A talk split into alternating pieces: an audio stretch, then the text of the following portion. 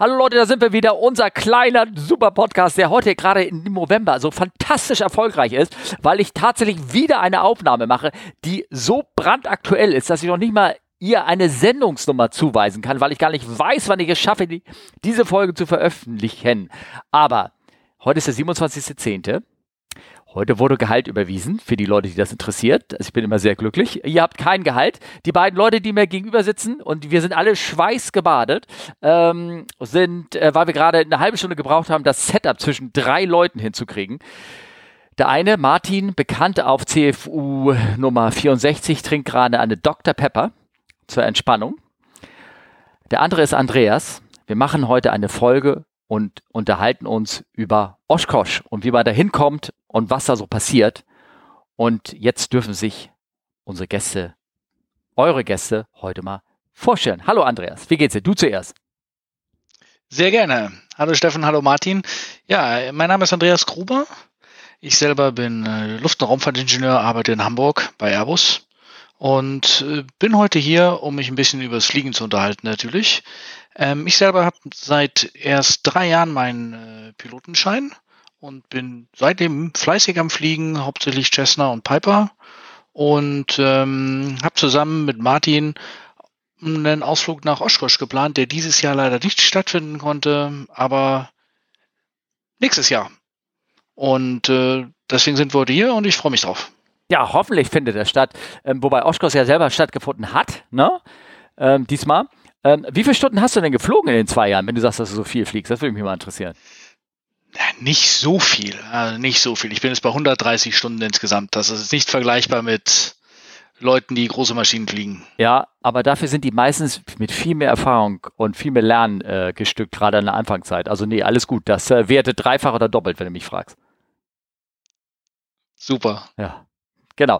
Deswegen finde ich das mutig, dass du, ähm, dass wir uns ja schon vor zwei Jahren, glaube ich, das erste Mal getroffen hat und gleich nachdem du das Fliegen angefangen hast, ähm, sprühte aus dir dieses Fliegerfieber heraus und du wurdest gleich zum heiligen Gral der, der, der, der Flieger, nämlich Oshkosh sozusagen. Und, ähm, und dann haben wir uns, da haben wir uns auch das erste Mal getroffen und noch so ein bisschen darüber gesprochen. Ich habe mich ehrlich gesagt auch so ein bisschen am Kopf gekratzt. Ich sage, Mensch, der Junge, der ist ja ganz schön, der ist schon ganz schön äh, mutig, das äh, Gleiche anzugehen. Aber wie gesagt, auf der anderen Seite hat es sich ja gelohnt, weil da passiert, findet ja eh nicht statt, sondern erst nächstes Jahr. Also alles ist gut. Jetzt haben wir, Martin war nämlich auch dabei, weil der hat das nämlich, glaube ich, schon wie oft gemacht? Hallo Martin, willst du dich nur eigentlich nochmal vorstellen? Moin, äh, moin Steffen. Ähm, und dann moin Andreas auch. Ähm, ja, Gott, mit, mit dem Vorstellen, ich glaube, ich äh, mache das lieber ein bisschen kürzer. Ich glaube, aber in, du hast ja schon gesagt, Folge 64 war ich schon mal dabei, habe da ein bisschen was erzählt. Ähm, und das baut so ein bisschen darauf auf, was wir, worüber wir heute reden wollen. Ja, Oshkosh habe ich schon ein paar Mal gemacht. Ähm, es gibt ja zwei Arten, nach Oshkosh zu kommen, mit dem Auto und mit dem Flugzeug. Und äh, ich, das Flugzeug ist ein bisschen standesgemäß. Ich meine, das ist das, ist das größte Fliegertreffen der Welt. Ähm, da gibt es viele, viele Herausforderungen. Du hast gerade schon gesagt, Andreas ist sehr mutig. Ähm, das ist auch gut so, man, Mut braucht man auch, denn es ist nicht ganz einfach, dahin zu kommen. Ehrlich gesagt, äh, mutig auch, weil ich, ich, ich hätte schon Schiss, dahin zu fliegen, sozusagen. Einfach so. Und, und das, das ist, äh, es ist, es ist definitiv eine Herausforderung. Wir werden, ich glaube, ganz am Ende haben wir so ein bisschen auf der Liste, dass wir mal drüber sprechen, wie man eigentlich wirklich dahin kommt. Also die letzten Meter sind eigentlich die spannendsten. Ähm, aber wie gesagt, kommen wir erstmal, wie, wie wir eigentlich darauf gekommen sind, ist, äh, wir haben längere Zeit, oder wir machen seit, seit fast gut zehn Jahren ähm, Fliegerurlaub in den USA. Und ich hatte ja im letzten Podcast erzählt, dass ich lange in den USA ausgebildet habe. Und ähm, die Ausbildung ist immer in Stages. Normalerweise kriegt man drei bis vier äh, Flugschüler zugeteilt, die man von einer Stage noch gar nicht geflogen bis zum, bis zum ersten Alleinflug, dann bis zum ersten Überlandflug. Dann ähm, gibt es so gewisse Progress-Checks und die aber man arbeitet quasi alle Schüler gleichzeitig ab. Und es ist total natürlich, dass irgendwelche schneller sind als die anderen. Äh, nicht, nicht, weil sie besser sind oder, sch oder, schlauer sind. Der eine hat mal ein schlechtes Wetter, das Flugzeug ist mal kaputt. Ähm, gibt da ganz, ganz viele Effekte. Und am Ende ist es so einer Stage, dass man ganz gerne von den vier Schülern nur noch zwei hat oder einen und damit einmal am Tag fliegen geht und den Rest des Tages rumsitzt als Fluglehrer. Und da sind wir damals auf die dumme Idee gekommen, dass, dass Freunde aus Deutschland rüberkommen, die haben bei mir dann diverse Scheine gemacht oder äh, haben ihre Lizenz umgeschrieben. Da reden wir mit Sicherheit gleich nochmal drüber. Ähm, und irgendwann ist man einfach da, wo man sagt, Mensch, wir sind in Florida, lass uns doch mal woanders hinfliegen gehen. Und dann erkundet man quasi den Bundesstaat. Ähm, Wer ist denn wir, ganz kurz, wenn ich unterbreche? Das sind äh, also... Wie, Wir sind äh, Fliegerfreunde aus Deutschland, Arbeitskollegen, ähm, Leute, die, die häufig schon in Deutschland geflogen sind und dann einfach gesagt haben, Mensch, USA ist noch was ganz anderes. Und es gibt viele, viele verschiedene Gründe, wo man in die USA fliegen gehen möchte.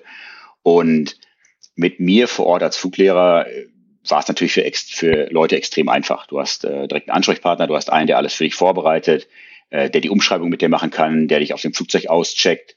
Das heißt also, so ein paar Barrieren nach dem Motto, ich komme als Deutscher zu einer äh, US-Flugschule, kenne da keinen, alle sprechen Englisch, das Flugzeug ist eventuell neu, der Luftraum ist neu, das fällt dadurch so ein bisschen weg. Und äh, die haben mich halt besucht und wir sind dann immer vormittags meine normalen Schüler, nachmittags sind wir in den Flieger gestiegen, dann an die Westküste rüber geflogen, also Westküste von Florida oder nach Key West oder Vergleichbares. Ähm, ich habe da mal so ein paar Bilder und Videos gesehen, die du gezeigt hast. Das ist schon, das passt schon, das ist schon schön dort, ne, zu fliegen und sowas, oder? Ja. Es, äh, fliegerisch ist, äh, also Florida ist ein sehr, sehr gutes, ist, ist schon sehr interessant. Es gibt viel zu sehen.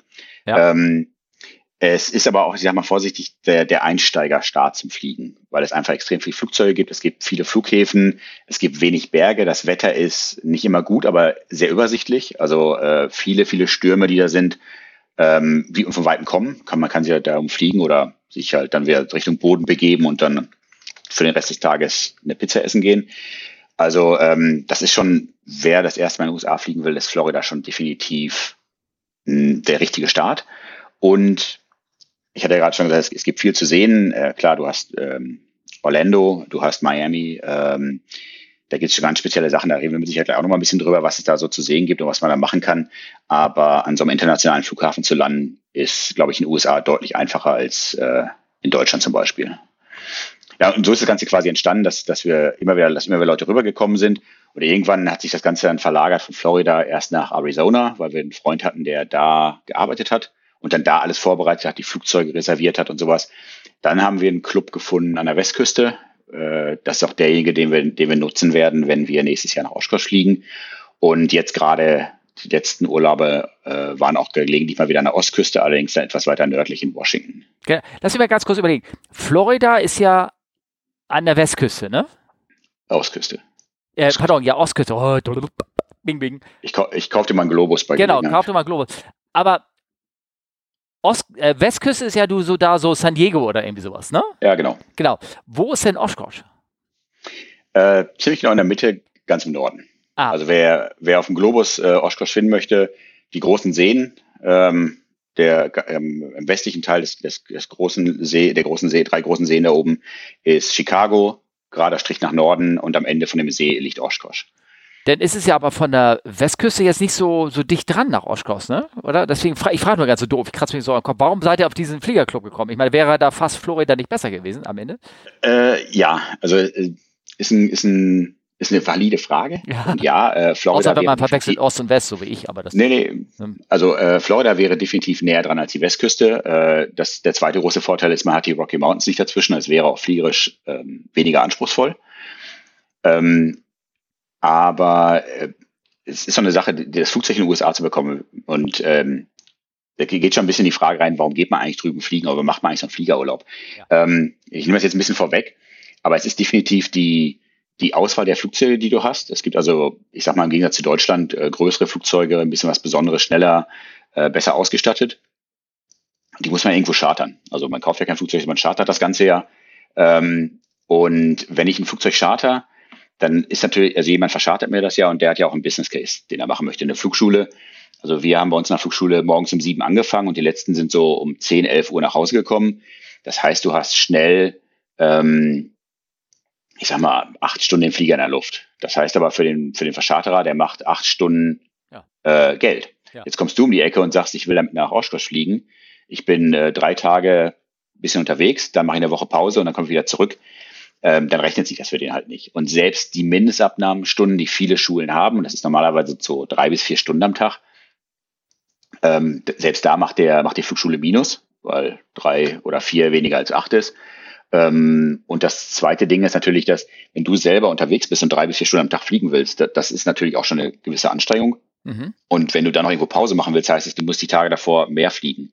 Oder du zahlst halt für Tage, in denen du eigentlich das Flugzeug nicht bewegst. Und ähm, das war eben auch damals der große Vorteil, dass wir machen konnten, mit, was wir wollten mit den Flugzeugen. Das war eine Flugschule, da äh, konnte ich ja relativ gut sehen, welches Flugzeug an dem Tag überhaupt nicht benutzt wird. Und dann haben wir uns das halt geschnappt. Ähm, und damit wir es überhaupt noch ein bisschen Geld generiert. Und der Besitzer war glücklich, weil das Flugzeug auf jeden Fall doch in der Luft war, anstatt es eben nicht gebucht zu haben. Und äh, gleichzeitig hatten wir damals kein, keine Mindeststunden. Jetzt kommen wir zu dem Club in, in San Diego. Das ist Plus One Flyers. Da wird es mit Sicherheit auch dann in den Show Notes einen Link geben. Zack, jetzt. Genau. Und ähm, das hat den großen Vorteil, dass ähm, die nur eine Stunde Mindestabnahme haben. Das heißt, mit den Stunden, die, die, die du mindestens abnehmen musst für den Trip, kommst du sehr lässig von der Westküste bis nach Oshkosh und zurück, ohne irgendwelchen Stress. Okay. Jetzt habe ich ganz viel geredet, aber eigentlich haben wir das Thema Fliegerurlaub in dem Sinne noch gar nicht besprochen, oder? Äh, nee, du hast ganz viel geredet, du hast gesagt, wegen ähm, äh, das. Du, Okay, ja, Fliegerurlaub, mach doch mal. Du meinst, weil es so schön in der, in der Shownotes drin steht. Ne? Ich, genau. Ja, ja, okay, gut. Es ist ein Begriff, den man als ja. Pilot ganz gerne mal rumwirft und dann ja. denkt man sich, äh, andere Leute gucken dich mal und sagen, was ist ein Fliegerurlaub? Also ein Fliegerurlaub, und äh, Olli hatte das so ein bisschen in irgendeiner der, der Folgen um die 40er herum mal erwähnt. Äh, der war nämlich auch schon mal in, in Florida und Kalifornien fliegen. Ich muss, muss jetzt mal ganz kurz einwerfen. Es ist tatsächlich so, dass Martin sich äh, durch alle Folgen durchquält aus, und hat wahrscheinlich schon eine riesenlange Rolle äh, aufgemacht mit den ganzen Errors und Fehler, die wir da drin haben. Und äh, ähm, du wolltest da Hände doch, du wolltest doch so, eine, so die Shownotes selber noch schreiben und Korrektur zu jeder Folge irgendwie noch anfügen. War das nicht so irgendwie? Ja, ich, ich, ja, ja. ich arbeite dran. Ja, ja, du hast okay, gesagt, eben 50, 50 Prozent ist immer richtig. Ja. Schauen wir, schauen wir mal. Ja, genau. Ähm, Nein, und äh, Olli hat das quasi erwähnt, äh, ja. ich weiß gar nicht, in welchem Zusammenhang die das gemacht haben. Im Prinzip ein, ein Fliegerurlaub ist so ein bisschen wie so ein Roadtrip, den viele Leute ganz gerne auch in Kalifornien mal mit dem Auto mal machen. Hm. Schnappst dir in San Diego oder in LA ein Auto oder am besten natürlich ein Cabrio und machst dann halt über Las Vegas und die ganzen Nationalparks einen Trip Richtung Norden und fliegst dann wieder zurück nach Deutschland. Das ist so der typische Trip, den viele machen. Und den machst du im Prinzip mit dem Flugzeug. Ähm, du siehst natürlich am Boden ein bisschen weniger. Äh, vieles siehst du nur aus der Luft, aber du coverst natürlich eine viel, viel größere Distanz. Und äh, du fängst an einem Ort an, machst einen großen Rundtrip und bist am Ende des Urlaubs eigentlich im Prinzip da, wo du, wo du angefangen hast, idealerweise, um das Flugzeug da wieder abzugeben. Ja, und zwischendurch erwähne mal so ein bisschen, also der kleine Unterschied zwischen dem Roadtrip und dem Flugtrip ist, dass das Portemonnaie wahrscheinlich ein bisschen tiefer sein muss für die Reise als mit dem Auto, oder?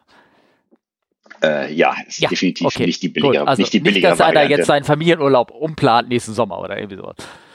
Wo, wobei auch da, auch da kann man, ähm, also viele Leute, die, die, die mitgekommen sind, haben das häufig gemacht, um ihre Stunden zu sammeln. Also ja, viele sind okay. ja auf dem Weg zur Berufsfliegerei ja. oder Vergleichbares. Ähm, und, und viele nutzen das eben auch als, als fliegerische Fortbildung, anstatt immer die typische Kaffeefliegerei zu machen auf die Inseln, immer mit dem gleichen Flugzeug. Du idealerweise natürlich noch von zwei Plätzen, die nicht kontrolliert sind oder, oder ähm, kein, kein Tower haben. Und da entwickelst du dich halt nicht weiter. Und hier ist halt die Möglichkeit, Flugzeuge zu fliegen, die du in Deutschland eben meistens gar nicht chartern kannst. Ja. Oder eben für relativ wenig Geld Flugzeuge zu chartern, die in Deutschland eigentlich äh, unerschwinglich sind. Ähm, und das ist eigentlich schon wieder auch einer der besagten Gründe, warum man das ganz gerne in den USA macht. Also häufig ist es so, dass du mit fünf bis sechs Flugstunden in den USA plus dem Flugticket darüber eigentlich finanziell genau da rauskommst, wo du in Deutschland bist, wenn das Ding einfach nur in Hamburg charterst. Ja, ja klar. Ja. Ich glaube auch, dass dort ein großer Unterschied besteht äh, zu einem Roadtrip mit dem Auto, weil es beim Fliegerurlaub auch darum geht, sich selber weiterzubilden, selber etwas Neues zu lernen und äh, technisch halt auch wirklich mal neue Erfahrungen zu sammeln, was du bei einem Roadtrip selber ja nicht hast. Das Auto, was du fährst, kannst du direkt fahren und den Flieger, den du dann fliegst, musst du auch erst über die Tage kennenlernen. Und äh, auch das Land, in dem du fliegst, musst du über die Tage kennenlernen. Das ist schon eine größere Herausforderung als bei einem Roadtrip mit dem Auto. Genau, äh, genau völlig richtig. Und, und äh, gerade Andreas äh, mit seinem Hintergrund ist natürlich ähm, einer, der sich äh, definitiv ausführlich damit auseinandergesetzt hat, welche Schwierigkeiten eigentlich so ein, so ein Fliegerurlaub mit sich bringt. Oder nicht, nicht, nicht Schwierigkeiten, Herausforderungen. Ähm, ja, also klar, du fliegst, in anderen, fliegst in anderen Flugzeug, das du normalerweise nicht vorher geflogen hast. Äh, vielleicht den Typ, aber definitiv nicht das, das Flugzeug selber. Ähm, du verbringst äh, ähm, relativ viel Zeit in der Luft. Das ist natürlich auch eine, eine Herausforderung, eine körperliche Herausforderung. Du fliegst auch häufig sehr, sehr hoch. Also gerade Richtung Grand Canyon bist du grundsätzlich über 10.000 Fuß unterwegs, was einfach eine körperliche Belastung ist. Und wenn du das irgendwie zwei, drei Tage, vier, fünf Stunden am Tag machst, dann weißt du auf jeden Fall abends, was du gemacht hast. Ähm, Und dann kann man eigentlich im Prinzip auch so, ich sag mal, seinen Schwierigkeitsgrad so ein bisschen selber äh, äh, festlegen. Also ich hatte vorhin schon gesagt, dass wir häufig Nationalparks anfliegen, ähm, einfach weil die landschaftlich natürlich äh, sehr schön sind, aber auch weil viele von denen auch nicht ganz so einfach zu erreichen sind mit dem Auto. Das sind immer lange Fahrzeiten, äh, das ist mit dem Flugzeug alles ein bisschen einfacher. Die meisten haben auch einen, Fl ähm, einen Flughafen relativ in der Nähe. Ähm, aber gerade so im Bereich äh, ähm, Arizona liegen die auch ganz schnell mal eben halt in der Wüste und sehr hoch. Und Hot und High habt ihr, glaube ich, in einer letzten Folge auch besprochen. Ja. Und das wird natürlich dann mit einer 172er, äh, du hast dein, dein Gepäck dabei, vielleicht noch ein Zelt. Das kann schon mal, da muss man schon mal rechnen. Ja, definitiv. Also ähm, ähm, ich habe ja so auch, als ich äh, in Kalifornien gelebt habe, äh, vor LH und das ganze ganzen Kram, habe ich ja eben, äh, habe in Amerika Stunden gesammelt für einen und, und diesen Zweck. Und dann bin ich auch nach Flagstaff und wie es heißt, Arizona Grand Canyon Airport hingeflogen. Und bei den Density-Berechnungen, da habe ich irgendwie dreimal überlegt, aber das kann doch nicht sein. Die, die starten hier alle laut meinen Berechnungen. Ich habe immer den Fehler gesucht, wieso die da eigentlich rausgehen können, weil laut meinen Berechnungen ging das irgendwie, irgendwie gar nicht, bis ich den Fehler gefunden habe. Es war, weil du dich da, so Edge Cases sind das dann, ne, teilweise. Hm. Also, ähm, ich, ich vergleiche das mal, also wenn Leute fragen, wo, wo auch so die fliegerischen Herausforderungen sind. Also ein Platz, den wir ganz gerne anfliegen, ist, ähm, ist äh, Mammoth das liegt auf 7135 Fuß. Ja. Das ist also, das ist also, das ist eine, eine, eine Höhe, die man in Deutschland schon fast normalerweise als Privatflieger gar nicht fliegt und da landest du. Dann kannst du überlegen, wo deine Platzrundenhöhe ist. Und wie du schon gesagt hast, da ist, äh, da musst du überlegen, ob du morgens oder nachmittags fliegen gehst. Denn nachmittags kommst du da eventuell einfach mal nicht mehr raus, äh, weil einfach durch die Temperatur dann deine, deine Dichtehöhe einfach für eine 172er nicht mehr, nicht mehr machbar ist. Ja. Ähm, aber du hast natürlich auch andere Plätze. Also ich glaube, du hast über Sedona auch was geschrieben gehabt. Äh, willst du mal beschreiben, was eigentlich Sedona ist? Sedona ist, ähm, da hat, ich habe, ich war also, ich habe das mal, der Dame, als ich da in, in Arizona gelebt habe, ähm, in Goodyear Phoenix, äh, da habe ich meine Wäsche zu so einer kleinen Wäscherei gebracht, weil irgendwie so ein Hemd sollte dann doch mal irgendwann gebügelt werden. Und sie meinte, ah, was machst du am Wochenende? Ich gehe nach Sedona. Und, und meinte sie, oh, that's God's country. Und es sieht einfach wunderschön aus. Das ist so wie so ein umgekehrter Grand Canyon, kann man sagen. Da sind die, was der Grand Canyon sich reinbohrt, bohrt sich da nach oben raus. Also praktisch so negierte Canyon, sieht wunderschön aus. Und auf einem von diesen umgedrehten Canyons, so ein Plateau sozusagen, ist oben ein schöner äh, Flughafen, äh, Sedona Airport. Und äh, die servieren einen hervorragenden Apple Copper mit äh, Vanilleeis. Du nix, kennst du den? Ja, ja. Den hast du wahrscheinlich ja, ja. Genau, genau den gleichen gegessen wie ich oder? Ja, ich, äh, ich war, war da schon mehr, mehr als einmal äh, ja. und Essen ist unter einer, also ist A, landschaftlich unglaublich, also es das heißt ja die Red, Red Rocks of Sedona. Ja. Ähm, Gerade bei, bei Sonnenaufgang oder Sonnenuntergang ist das äh, landschaftlich, ähm, versteckt einem das die Sprache, aber gleichzeitig, was du gerade gesagt hast, ist, äh, der liegt immer noch fast 5000 Fuß hoch, liegt auf dem Plateau, liegt aber eigentlich, das Plateau liegt eigentlich auch in, in einem Canyon drin. Das heißt also, wenn man da rein visuell anfliegt und nicht auf die Höhe achtet, kann man sich da sehr, sehr leicht verschätzen, wie hoch das Ganze eigentlich noch ist. Äh, und dann so ein, so ein auf dem Plateau liegender Flughafen, da gibt's ja noch diverse andere, die haben ja auch dann Herausforderungen. Also der Pilot sucht ja immer den Gegenwind und äh, Gegenwind, der beim Plateau huscht, äh, hat ja nur am Ende nur Fallwinde. Also das ist alles nicht völlig trivial. Da muss man sich einfach schon mal gut vorbereiten. Und das sind einfach Sachen, da kommen wir wieder zu den Schwierigkeiten. Ähm, in, in Deutschland wenn man da unterwegs ist mit einem kleinen Flugzeug, da gibt es wenige schwierige Plätze und solche Herausforderungen findest du eigentlich hier eher selten. Da musst du dann schon Richtung Schweiz oder Österreich, da wird es dann auch schon mal langsam interessant. Ähm, genau, letzter, letzter Satz noch ganz kurz eben zu, zu dem Fliegerurlaub. Es gibt im Prinzip zwei, äh, ich hatte gesagt, variable Schwierigkeit.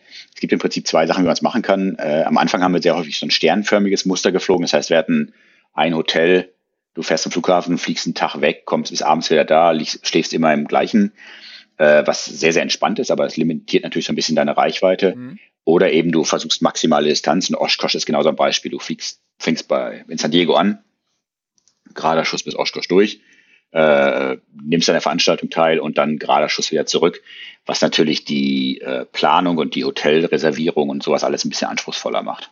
Wie lange brauchst du dafür, wenn du, wenn du jetzt sagst, du fliegst irgendwie, keine Ahnung, deine drei, vier Stunden am Tag und dann, äh, um dann noch, ähm, ja, den, den, sogar das Bierchen irgendwie in der Bar genießen zu können im Hotel. Wie brauchst du, lange brauchst du da? Zwei Tage?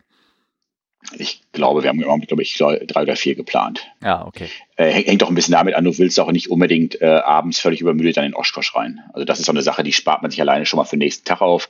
Äh, am allerersten Tag ähm, planst du auch ein bisschen weniger, weil du mit Sicherheit nicht morgens um acht direkt los willst, sondern du machst den Flieger erstmal fertig, äh, je nachdem, wo du das Flugzeug abholst. Und wenn, gerade wenn du mit Meer unterwegs bist, trifft man sich normalerweise irgendwie so eine Stunde vom Startplatz entfernt, einfach um sicher zu gehen, dass jeder losgekommen ist. Ähm, und du willst natürlich auf dem Weg dahin, ich sag mal vorsichtig, ein bisschen Erfahrung mit dem Flieger sammeln. Denn in Oshkosh musst du den Flieger beherrschen. In Oshkosh kannst du nicht im Anflug runtergucken, wo deine Hebel sind und deine, deine, du musst einfach wissen, wo alles ist. Weil da ist rausgucken und keinen anderen Flieger treffen angesagt. Aber da, wie gesagt, da kommen wir gleich am Ende, glaube ich, nochmal zu den speziellen Sachen. Ja. Ah, jetzt sehe ich dich wieder richtig. Sehr schön, sehr schön. Äh, ich habe gerade gesehen, meine, meine Kamera ist äh, enthuscht. Ja, enthuscht. Ähm, genau, prima. Ähm, wie oft hast du denn diese Reise schon gemacht? Ähm, Oshkosh, also San Diego Oshkosh habe ich äh, einmal bis jetzt gemacht. Ah, okay. Und von der anderen Mal war der von Florida noch, ne? Von dem. Äh, nee, von, von, aus, äh, aus Washington. Ah, okay. Also oder, oder ganz klassisch mit ja. äh, Auto und Bus. Ah, okay. Und Andreas, du hast ja also noch gar nicht gemacht, ne? Also ist selber in Amerika fliegen noch nicht, auch kein Fliegeurlaub in Amerika. Ich habe jetzt bis jetzt einen Fliegeurlaub gemacht, war mal in Skandinavien von Hamburg aus, auch ein Riesenerlebnis. Ja, ihr habt ja alle, ihr habt ja alle was mir voraus. Also ich war noch in Hamburg, wenn Kleinflieger bin ich noch nie woanders außer wieder zurück wieder geflogen am Ende letztendlich sozusagen. Ja, aber deswegen sagt die Gerüchteküche ja, dass du auch nächstes Jahr dabei bist. Äh, ja, ja, ich habe schon Kalender frei eingetragen. Schon alleine, dass du Teil 2 aufnehmen kannst von diesem Podcast. Äh, das sind denn, die nennt sich Titel Die Überlebenden oder wie, oder wie soll das irgendwie heißen oder sowas? Ich, ich, dachte, du machst das, du berichtest quasi live von der Reise und äh, ja. Äh, erzählst deinen Hörern immer, holt mich hier raus. Ja, genau, genau. Dschungelcamp à la Oshkosh oder was. Nein, nein. Genau. Ähm, cool. Ähm, Genau, wir haben äh, Fliegerurlaub gesprochen, warum fliegen in den USA. Da hattest du auch noch aufgeschrieben, welche Flieger da man da kommt mit G1000. Du hast sogar aufgeschrieben HP, das ist der High-Performance-Flieger, also mit Einziehfahrwerk und äh, Verstellpropeller und den, den Kram Turbolader, was es da wahrscheinlich gibt und Twin sogar. Sind denn auch bei den Fliegern Leute, die auch eine Multi-Engine also fliegen? Ich meine, da gehört ja schon so, hm. so ein bisschen mehr Geld dazu, ne? oder? Ja, ähm, also genau, G1000, das äh, gerade damals, äh, als, als wir damit angefangen haben, waren ähm, G1000-Flugzeuge in den USA schon relativ häufig, äh, gerade weil, weil Cessna extrem die Flugschulen damit ausgestattet hat mhm. oder beworben hat. Äh, das gab es in Deutschland noch gar nicht. Also das war Glas, integriertes Glascockpit äh, war hier eigentlich fast noch, noch unbekannt. Und wenn du dann in Deutschland, ich weiß nicht, 150 bis 200 Euro für eine Flugstunde ausgibst und hast da so eine alte etwas äh, antike 172er, wo, wo du, du bist jetzt zwar sicher, dass die lufttüchtig ist, aber wenn du reinguckst, denkst du, naja, meine Großmutter würde ich da nicht mitnehmen, die würde da gar nicht einsteigen, weil das innen drin alles seit den 60er nicht renoviert wurde. Dann gehst du in die USA und kriegst für na, nicht mal das Ganze in Dollar, sondern eigentlich nochmal noch billiger und dann noch den, den guten Dollarkurs äh, eine nagelneue 172er mit G1000, dann ist die, ist die Wahl relativ einfach, wo du fliegen gehst. Ähm, genau, dann da gibt es eine Flugzeugklasse, ich sag mal so 182, 206, äh, wenn wir in der Cessna-Familie bleiben. Also Flugzeuge, die mehr als 180 PS haben, sind ja offiziell High Performance. Mhm. Ähm, die findest du in Deutschland eigentlich gar nicht zum Chartern. Also ähm, was wir ganz gerne als Vorbereitung machen und über die Vorbereitung wird, wird Andreas mit sich gleich noch ein bisschen was erzählen, ja. ist ja, dass du um die, die Gesamtanzahl der, der neuen Eindrücke in den USA zu, zu minimieren, versuchst das Flugzeugmuster, was du drüben fliegst, schon mal in Deutschland mal zu fliegen, dass du es wirklich schon mal gesehen hast. Aber dann versuchst du mal eine 182er zum Chartern zu finden. Also ich, keine Handvoll in Deutschland. Und ähm, Twin ist ein gutes nächstes Beispiel. Da ist es dann einfach äh, großer finanzieller Unterschied. Also eine, eine, eine Twin zur Ausbildung in Deutschland kostet, wenn du, wenn du Glück hast, 400 wahrscheinlich mehr äh, Euro. Und äh, ich glaube, wir haben vor zwei, drei Jahren, oder lass auch schon vier gewesen sein, äh, eine alte Duchess drüben ge, äh, gemietet für unter 250 Dollar. Ja, aber das heißt also, eine Duchess ist aber auch wirklich ja, ja, das ist ja. eine Herausforderung. Und, ja, als äh, Motorausfall äh, heißt ja nur, du hast mehr Zeit, dir ein Notlandefeld Feld zu suchen, ne? Oder ich meine, mehr ja. ist es ja nicht, ne? Oder? Wir hatten ja über die Duchess beim letzten Mal schon. Ja, genau, äh, richtig. Ja, jetzt, kein Hochleistungsflugzeug. Aber wie gesagt, es ist, äh, es ist eine Twin, es ist Twin-Zeit, die du loggen, die du loggen kannst. Und das für die Hälfte vom Geld. Also ähm, das sind einfach die, die Sachen, die dann die Leute darüber ziehen. Ähm, Ganz kurz, aber unterbrechen, weil du gesagt hast, ich meine High-Performance-Flieger. Ich weiß, äh, bei Airbus gibt es ja auch einen Fliegerclub und der hat doch einen, der auch mit Einziehfahrwerk, oder nicht? Ja, also ähm, in den USA gibt es äh, eine Handvoll Endorsements. Äh, ja. HP oder High Performance ist über 180 PS, also 181 und mehr. Äh, pro, also pro Triebwerk. Also eine Twin, die zweimal 180 PS hat, ist trotzdem noch keine High Performance Twin. ähm, und also dann gibt es komplett. Genau, die, Duchess hat auch nur 180 PS gehabt, als sie äh, frisch aus dem Werk kam. Ich glaube, ja. danach geht's nur bergab. Aber ähm, nein, und dann gibt's das zweite große Rating, was wichtig ist, oder äh, schon nicht Rating, äh, Endorsement ist Complex. Complex ist Verstellpropeller, Einziehfahrwerk und äh, Landeklappen. Ja. Wenn die drei Sachen vorhanden sind, dann ist es offiziell ein Komplex-Flugzeug und du brauchst das Endorsement ebenfalls. Das sind so die beiden, die man, äh, wenn man drüben fliegen geht und aus Europa kommt, am besten noch macht, dass man halt Zugriff auf die Flugzeuge hat. Und ich glaube, da kommt gleich eine große Herausforderung hinzu, dass äh, man die ja nicht so einfach fliegen kann, sondern man braucht auch immer eine gewisse Stundenanzahl, damit man einfach auch überhaupt so weit ist, dass man das Endorsement bekommt und einem auch jemand das Flugzeug anvertraut. Ja, das ist aber, glaube ich, fast überall so. Das wäre ja auch in Deutschland äh, bei der, irgendeiner Flugschule so, oder nicht? Oder also, wobei, wie gesagt, du sagst ja schon, du, man kann solche Flugzeuge in Deutschland äh, eigentlich gar nicht mieten irgendwo, ne? Also. Du, die sind, die sind schwer zu finden, das ist äh, definitiv. Ähm, ja, du willst, wie gesagt, man will sich auch mit dem Flieger äh, sicher fühlen, das ist ja auch so eine Sache. Also, äh, die ist klar, die Mindeststunden ähm, komplex ist ja im Prinzip nur, ähm, es ist ja nur eine Frage der Zeit, bis du mal ohne Fahrwerk landest und deswegen sind also klar, du kannst das Endorsement haben, aber ähm, sehr viele von den Verscharterern wollen eben auch, dass du 25, 50 oder mehr Stunden Komplexzeit mitbringst, dass sie wissen, aha, er hat schon mal er hat das nicht nur mal eben schnell gemacht, sondern er weiß, was er mit dem Flieger tut und bringt ihn idealerweise auch in einem Stück zurück. Ja, ja. Okay. Ähm, äh, du hast ja auch noch geschrieben hier äh, Ziele, die du auch erstmal wahrscheinlich zur Einweisung, wenn man da, als ihr angefangen habt, in äh, San Diego zu fliegen, habt ihr mal so von dort aus erstmal so Stichflüge gemacht und dann hast du auch. Catalina aufgeschrieben. Ne? Ja. Das fand ich auch sehr interessant, weil bei Catalina weiß ich, da sträuben sich die Flugschulen schon oder beziehungsweise die Verscharterer, dass du da hinfliegen darfst, weil da musst du, glaube ich, für die Verscharterer eine Einweisung haben. Was wahrscheinlich, obwohl es wahrscheinlich genauso anspruchsvoll ist wie Sedona, sag ich mal so. Nee, ich glaube, es ist noch ein bisschen anspruchsvoller. Einfach, ähm, äh, also erstmal, Catalina ist ja eine Insel. Ja. Äh, du hast auch diese, das Plateau ist noch extremer. Äh, du hast da draußen natürlich noch, äh, ich sag mal, wahrscheinlich stärkere Winde, ja. äh, die du, die dich, ähm, und ich, wahrscheinlich würdest du jetzt an dieser Stelle, wie ich dich kenne, auch ein passendes Bild dazu einblenden. Aber ähm, äh, Katharina hat ja, hat ja zwei Herausforderungen. A, es ist ein Plateau auf einer Insel, das heißt, du fliegst im Prinzip auf eine Steilwand zu, dann kommt deine Landebahn und diese Landebahn hat auch noch ähm, einen Knick. Das heißt also, die äh, hat erst einen Anstieg und dann einen Abstieg. Das heißt also, viele Klar, du, du weißt, der Wind kommt über, du fliegst ja gegen den Wind an, das heißt, der Wind geht über die Bahn, das heißt, du hast Fallwind davor, das heißt, du fliegst sowieso tendenziell ein bisschen zu hoch an.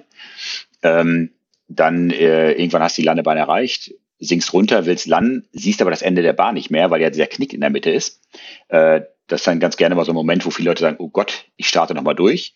In der Sekunde, wo du das Gas reinschiebst, siehst du aber das Ende der Bahn, weil du wieder hoch genug bist.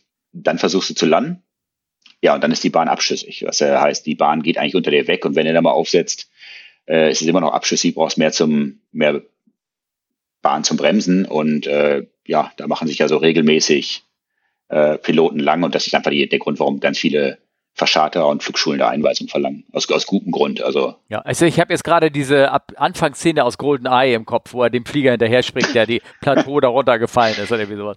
Ja. Ja, ja, so, das ist ja. Standard, so starten wir da mal normalerweise. Ja, ja, genau, ich verstehe schon. Ja, ja, klar, klar. Okay, sehr schön. Nee, aber sehr schön. Catalina und ich habe ja nun in Los Angeles gelernt, auch in Long Beach gelernt, was ja praktisch nur geradeaus einmal rüber ist nach Catalina. Und ich war nie in Catalina. Jeder Fluglehrer hat mal gesagt, ah, das machen wir, fliegen wir hin und am Ende haben sie es nie getan naja, vielleicht hatten sie ihre Gründe. Die haben mich angeguckt und sind erstarrt. Keine Ahnung. Ich, ich habe auch einen Teil meiner Ausbildung da gemacht und das war mein erster Flug. Ja. Ich hatte da eine, ich hatte eine Fluglehrerin, die äh, Navy-Pilotin war. Aha. Die sagte, sie kann, sie kann im Prinzip, also die war gerade zurück aus der von der Tour, war gerade von ja. dem Flugzeugträger zurückgekommen ja. und sie sagte, sie braucht jetzt unbedingt noch mal so eine Flugzeugträgerlandung und das war unser erster, unser erster Flug überhaupt zusammen ging nach Catalina. Ah, okay, gut, alles klar. Sie hat ja aber gelandet, ne? Äh, nee, das durfte ich, ah. ähm, denn nur der, der landet, darf sich, äh, es gibt in Catalina äh, ganz große Schokoladenkekse. Ah. Und nur der, der landet, darf den Schokoladenkeks essen. Hm. Ja, ist ja auch ein privater Flugplatz, kostet ja Landegebühren, war doch so, ne? Äh, ja. ja. genau. Genau. Äh, genau. Und, ah, gut, aber es ist ein hervorragendes Beispiel. Ähm, Landegebühren gibt es in den USA nämlich normalerweise auch nicht. Es, ja, es gibt Plätze, die es nehmen. Santa Monica? Äh, äh, Leider. Santa Monica, ja. Ähm, ja ähm, es gibt ein sehr, ich weiß nicht, ob ich, wenn ich das Bild finde, schicke ich dir das zu, äh, Marble Canyon. Das ist ein ganz, ganz kleiner Platz äh, in, am, im Norden vom Grand Canyon. Ähm, man darf in den Grand Canyon eigentlich nicht reinfliegen, aber weil das ein Flugplatz ist, darfst du da halt runtersinken. Ähm, da hat einfach einer ähm, die kleine Straße irgendwie in, in, in den Canyon gepflastert und äh, da darfst du landen und da musst du in der, in der Tankstelle gegenüber darfst du deine Landegebühr bezahlen. Ja, okay. ähm, dann, Muss man sich dafür Catalina, anmelden? Ist das so PPA? Äh, nee, kann man, nee, nee. nee. Achso. Da, die sind froh, wenn einer vorbeikommt. Achso. Ähm, okay. Aber absolut empfehlenswert. Also das ist einer der Plätze, äh, gerade wenn es dann Sonnenaufgang, Sonnenuntergang, das ist schon optisch sehr, sehr beeindruckend. Ja. Genau, aber es, es gibt so private Plätze, die halt äh, Landegebühren verlangen. Ähm, die großen normalerweise nicht. Äh, Ausnahme sind internationale Plätze, äh, Flugplätze.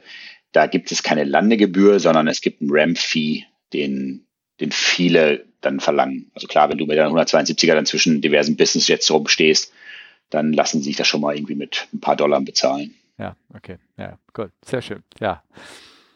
So, und dann äh, kommt also Oshkosh und da muss man sich vorbereiten. Wie gesagt, ich war ja auf einmal ein von diesen Vorbereitungsmeetings ja mal äh, richtig physisch dabei, als ganz kurz Corona letztes Jahr oder Anfang letzten Jahres das irgendwie zuließ, glaube ich. Ne? War das so? Ich kann mich erinnern, oder war es doch hm. Prä-Corona? Andreas? Ja, wir haben es im September haben wir es noch geschafft, uns mal in Person zu treffen, um ja. uns alle kennenzulernen. Und dann mussten wir alles auch auf on online umstellen. Ja, okay, gut. Ähm, wie oft, äh, wollen wir zum Thema Vorbereitung kommen? Sei, seid ihr soweit? Oder ähm, haben wir ähm, was vergessen? Na, ich, nicht vergesse, vielleicht noch eine Sache zur Vorbereitung. Und ja. ähm, ich habe gerade mal so einen Blick in die Show Notes geworfen. Äh, du hast das vorhin schon erwähnt, dass äh, so ein Verscharter will ja sicher sein, dass du, dass du weißt, was du tust mit dem Flugzeug. Mhm. Eine Sache, die man auch nicht vergessen darf. Also nicht nur das, wenn du gerade wenn du bei der Flugschule äh, das Ding äh, ähm, verscharterst oder leist, dass für den das ein Business Case ist, der nicht so super ideal ist. Man darf auch nicht vergessen, dass du damit einen unglaublichen Wert vom Hof ziehst. Also wir sind ja ganz gerne auch mal mit, mit, mit zwei bis vier Flugzeugen unterwegs und das sind ja schnell irgendwie anderthalb bis zwei Millionen Wert, die du da mitnimmst. Und da wollen die schon wissen, wer du bist und wo du damit, was du damit vorhast. Ähm, also so ein Neupreis von der 172er sind halt 430.000, ist das, ist glaube ich gerade zu veranschlagen. Ähm, einfach nur, dass man man, man muss das auch also wertschätzen wissen, was du da mitnimmst. Ähm, ähm, verlangen die, schon ganz doofe Frage, verlangen die dann eine Art Kaution, dass du da nicht zu dem mexikanischen Drogenhändler drüber fliegst oder so und die, die Kiste verscharterst oder nein? Okay. Äh, nee, ist mir noch nicht passiert. Ja. Also das wenn, mit die, den, wenn die ja schon passiert ist. Das mit der Kaution, meinst du? ja. Genau, der, weder, das, weder das eine noch das ja, Ach so, okay. Ähm, nein, das ist, ist noch so, glaube ich, so eine Sache, die man auch ähm, gegenüber so einem Mietwagen äh, nochmal vielleicht äh, herausstellen muss. Also das ist, du hast da definitiv einen, einen, gewissen Wert, den du mitnimmst. Das erwarte einfach eine gewisse Vorbereitung und deswegen auch so ein bisschen dieses, der, der Checkout dauert gelegentlich immer ein bisschen länger, dass sie dir vertrauen, dass du jetzt ein Flugzeug durch die halbe USA fliegst. Ähm, ja. Ja. Genau, dann Vorbereitung. Das ist, glaube ich, jetzt mal der Bereich, wo Andreas mal aus dem Nähkästchen plaudern kann und gerade auch seine Sicht der Dinge darstellen kann.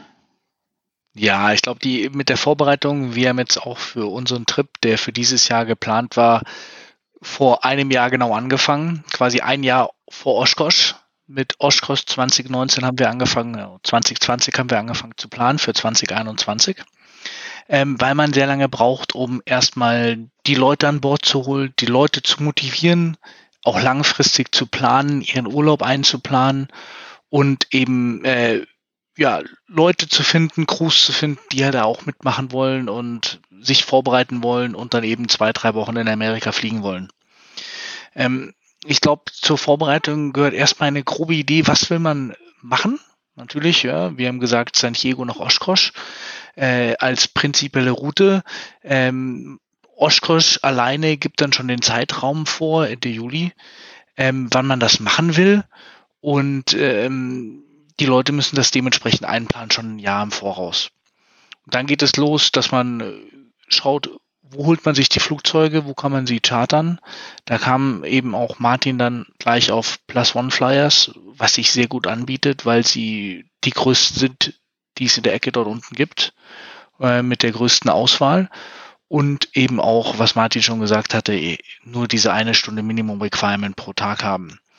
Wenn man das dann gemacht hat, muss man sich anfangen, detailliert darauf vorzubereiten, was will man machen, was will man lernen, was für Flugzeuge will man fliegen, ähm, sich damit vertraut machen, dass man eine Idee gewinnt, ich will ein neues Flugzeug lernen, ich will High Performance lernen oder ich will Glass Cockpit fliegen. Man kann sich in Europa, in Deutschland schon darauf vorbereiten und man muss rechtzeitig anfangen, sich darum zu kümmern, dass man überhaupt dort fliegen darf. Was bedeutet, man muss seine europäische Lizenz auf eine FAA-Lizenz umschreiben lassen, ähm, was mittlerweile sehr viel einfacher ist. Und äh, ja, wir können auch da mal kurz drüber sprechen, wie, wie man das macht. Also mich ich glaub, würde das ist ein sehr wichtiger als Punkt. erstes, wenn ich das alles so höre, die Mhm. erste Frage so als normaler Mensch, kleiner Flieger oder irgendwas erstmal, how much? Also äh, d- da wird, da wird dann natürlich die Gegenfrage, was ja, was willst du da drüben machen? Denn da, ist, da bleibt erst trotzdem erstmal die Frage über, ja, ich weiß ja gar nicht, wo, wo fange ich an? Ich meine, ich muss meinen Flug darüber bezahlen, klar, logisch, den kann man so oder so Mhm. äh, gestalten, mit Fracht darüber unten in der, in der Bilge oder halt äh, First Class, da weißt du schon genau, wo, ne? Aber was, was rechnest du mit so Minimum? So, das wäre das die Frage, Also- die ich mir stellen würde. Ich glaube, jeder, jeder muss das natürlich selbst für sich dich entscheiden, wie viel. Wirklich.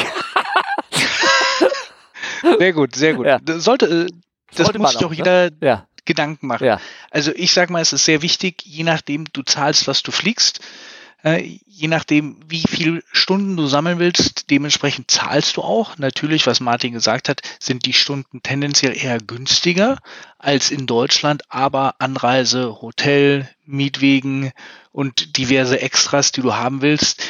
Ich sage mal, für zwei Wochen Fliegerurlaub solltest du schon mit 8.000 Euro bis 10.000 Euro rechnen ähm, kannst es natürlich selber noch ein bisschen drücken. Es hilft aber auch natürlich nichts, wenn du sagst, du willst Geld sparen und dann nur zehn Stunden fliegen, weil dann gibst du pro Fliegerstunde natürlich immer noch jede Menge Geld aus. Dann kannst du auch hier fliegen gehen. Ich sag mal, wenn du 20 Stunden fliegen willst um den Dreh, ist das, glaube ich, eine gute Nummer. Und dann ist man gut beschäftigt in den zwei Wochen auch. Also bei dem Konzept, was ihr da macht, man, das kann man ja verabreden, wie man möchte, da ähm, bezahlt nur derjenige, der wirklich vorne links sitzt, sozusagen die Stunde. Ne? Ja, ja genau. Also, ja, also über die, über, über die Jahre haben sich so ein paar Regeln entwickelt. Ähm, und da ist, anstatt das immer ständig durch zwei zu teilen, der, der fliegt und sich den Flug aufschreibt äh, und im Logbuch stehen hat, das ist derjenige, der den Flug bezahlt. Und dann sorgst du ein bisschen dafür, dass, äh, äh, dass, dass jeder gleichmäßig viele Stunden fliegt oder wenn einer wirklich extrem viele Stunden sammeln möchte, weil er gerade an seiner Commercial-Lizenz arbeitet oder an seiner IFA-Lizenz, dann, dann guckst halt, dass der halt ein bisschen mehr fliegt. Also das ist, ähm, ja. Klar, logisch. Und da gibt es auch wahrscheinlich Ähm. auch, wenn in der Vorbereitung äh, Session ist, ich war nicht, ich muss das nicht fragen, ich war ja dabei, da habe ich nur gesehen, da waren also welche, die, äh, die ähm, äh, so und so viele Stunden fragen wollten. Es gab welche, die wollten gerne den einen Platz unbedingt einfliegen. Es gab welche, die äh, wollten also unbedingt unbedingt die Landung in Oshkosh machen und sowas. So, so Sachen, die, die dann wir, mir wiederum wurscht und egal wäre, weil ich, ich, ich, ich brauche die Stunden nicht zu sammeln. Also zum Beispiel ich persönlich habe gesagt, dabei sein ist für mich erstmal alles und äh, also ich fliege eher lieber Landung als irgendwo eine Strecke, so zum Beispiel. Also da, Mhm. äh, ja, Platzrunden eher, fliegen irgendwo hin, ich mache die Platzrunden. Das wäre so mein Ansatz gewesen. Ähm, äh, da, da findet man sich halt, ne? So wie die Bedürfnisse ich, sind. wollte, ich wollte sagen, äh, im, im Prinzip ist die äh, großer Teil der Vorbereitung ist äh, die Erwartung abklären von allen, weil es ist ja eine, eine Mischung aus äh, was Fliegerisches, also Fliegerurlaub. Du musst das Fliegerische vor, vorbereiten, äh, den Leuten klar machen, wenn du das Flugzeug fliegen willst, dann musst du die und diese Schritte vorher machen, du musst deine Lizenz umschreiben, du musst das Rating machen, äh, das Endorsement machen, ähm, du musst vielleicht ein, zwei Tage früher anreisen als die anderen ähm, und sowas in der Richtung. Das muss geklärt sein. Und das andere, du, du machst halt einen Urlaub in einer großen Truppe. Und äh, wenn der, der eine will Stunden sammeln und möglichst viel fliegen und der andere sagt, naja, ich will aber auch mindestens drei Tage Nationalpark machen, was ja auch total akzeptabel ist, das muss vorher alles geklärt sein. Ja, Ähm, Und eine gute Mischung ist, ist eigentlich das, äh, das Gute dabei. Also das muss halt im Prinzip finden, denn nur fliegen macht dich auch wahnsinnig. wie gesagt, also vier, fünf Stunden am Tag äh, über 10.000 Fuß, dann ist ein Tag dazwischen auch mal nicht schlecht, wo du einfach mal durchatmen kannst und dich mal wieder ein bisschen sammeln kannst. Du musst ja auch diese, ein wir darf nicht vergessen, die Anzahl der Eindrücke, die du hast, sind auch so viele. Also das ist ja, äh, bei so einem Flughafen siehst du so viele coole Sachen, äh, erlebst du viele coole Sachen. Das muss ja irgendwo alles mal verarbeitet werden. Da ist so ein Tag Pause zwischendurch, mal nicht fliegen und dafür mal irgendwie einen Tag wandern gehen, ist äh, eigentlich immer sehr, sehr gut. Klar, logisch. Das ist aber etwas, was wirklich Zeit braucht, dass die Leute sich Gedanken machen, was wollen sie und dass man sich dort findet, dass man sich austauscht. Genau, äh, genau also wichtige Erwartungen vorher abklären, das ist extrem wichtig, dass also keiner, wenn er dann vor Ort ist, enttäuscht ist, weil das und das nicht passiert. Was man lässig hätte einrichten können, wenn er es vorher gesagt hätte. Äh, du hast auch vorhin ganz am Anfang nach der Twin gefragt, ob wir auch Leute haben, die Twin fliegen. Ähm, ja, ein paar. Du kommst eigentlich, was Flugzeuge angeht, immer so ein bisschen auf den kleinsten gemeinsamen Nenner. Du willst ja in der Lage sein, durchzutauschen. Wir haben relativ ähm, komplexes System, ähm, wie wir Crews zusammenstellen. Also zum Beispiel ein Ziel ist es, dass wir idealerweise egal wie schlecht das Wetter ist, äh, solange das Flugzeug und mit einer IFA-Lizenz wieder wegkommt, dass wir auch wegkommen. Dass wir so, wenn es geht, in, so, und so aufteilen können, dass wir in jedem Flieger einen IFA-Piloten haben. Das ist dann vielleicht nicht ideal, aber das heißt, die ganze, ähm, der ganze Urlaub bricht deshalb, die ganze Planung bricht nicht deshalb zusammen, weil wir an einem Platz mal nicht rein oder nicht rauskommen. Ähm, du fliegst gerade, wenn du Richtung Osten fliegst, natürlich gegen die Zeit. Das heißt, äh, du startest wahrscheinlich morgens im Hellen, kommst aber ganz gerne mal nachts an. Das heißt, wir versuchen auch, dass wir möglichst viele Piloten dabei haben, die nachts fliegen dürfen. Das sind so die Kleinigkeiten. Auch da einfach nur, um sicher zu gehen, dass du das, was du dir eigentlich vorgenommen hast, hinterher auch erreichen kannst, weil du die richtigen Leute hast. Ähm, und da geht's auch noch, und dann kommt natürlich gerade Gruppendynamik äh, dazu. Also da können wir auch gleich nochmal zwei Sekunden drüber reden. Viele sind, fliegen bis jetzt immer alleine. Äh, und dann fliegst ja nie, flieg, wir fliegen meistens in dem Fall jetzt immer als Crew. Das heißt, wir versuchen ein Zweimann-Cockpit zu, zu bilden, was auch nochmal eine Herausforderung ist. Und dann nochmal der gesamte Gruppenzwang. Also häufig, dass dann eventuell etwas unerfahrener Pilot, der definitiv den Flug nicht antreten würde, weil er das Wetter für zu schlecht hält, dann vielleicht das doch macht, weil die anderen drei Flieger ja das ja auch machen. Obwohl die Voraussetzungen bei denen vielleicht ganz anders sind. Aber der Drucken, der Gruppenzwang, da muss man extrem darauf achten, dass das nicht äh, dass da nicht schief geht. Das bringt mich nämlich zu der Frage, wie gesagt, ihr, äh, ich war ja mit bei den, bei den ersten physischen Treffen da von der Runde zusammen und da waren wirklich welche, die ähm, ja noch nicht mehr ihre Lizenz hatten und schon da mitfliegen wollten. Kann, mich, kann ich mich erinnern? War doch so, ne? Ja. Und da fragen mhm. sie, wie, wie würde man, ich meine, da spreche ich dir jetzt mal Martin an, weil du bist da der Head of Training sozusagen. Ähm, wie, ähm, wie, wie willst du da sicherstellen, dass diejenigen, wenn sie denn dort ankommen, nicht äh, am Ende feststellst, also die sind gar nicht in der Lage, die kriegen ja nicht mal einen Checkout auf dem Flieger, die kann ich gar nicht losschicken. Klar, da musst du vorher in Hamburg oder, oder in Deutschland halt irgendwie schon mit denen einmal geflogen sein, schätze ich, dass du das so ein bisschen einschätzen kannst oder irgendwie sowas.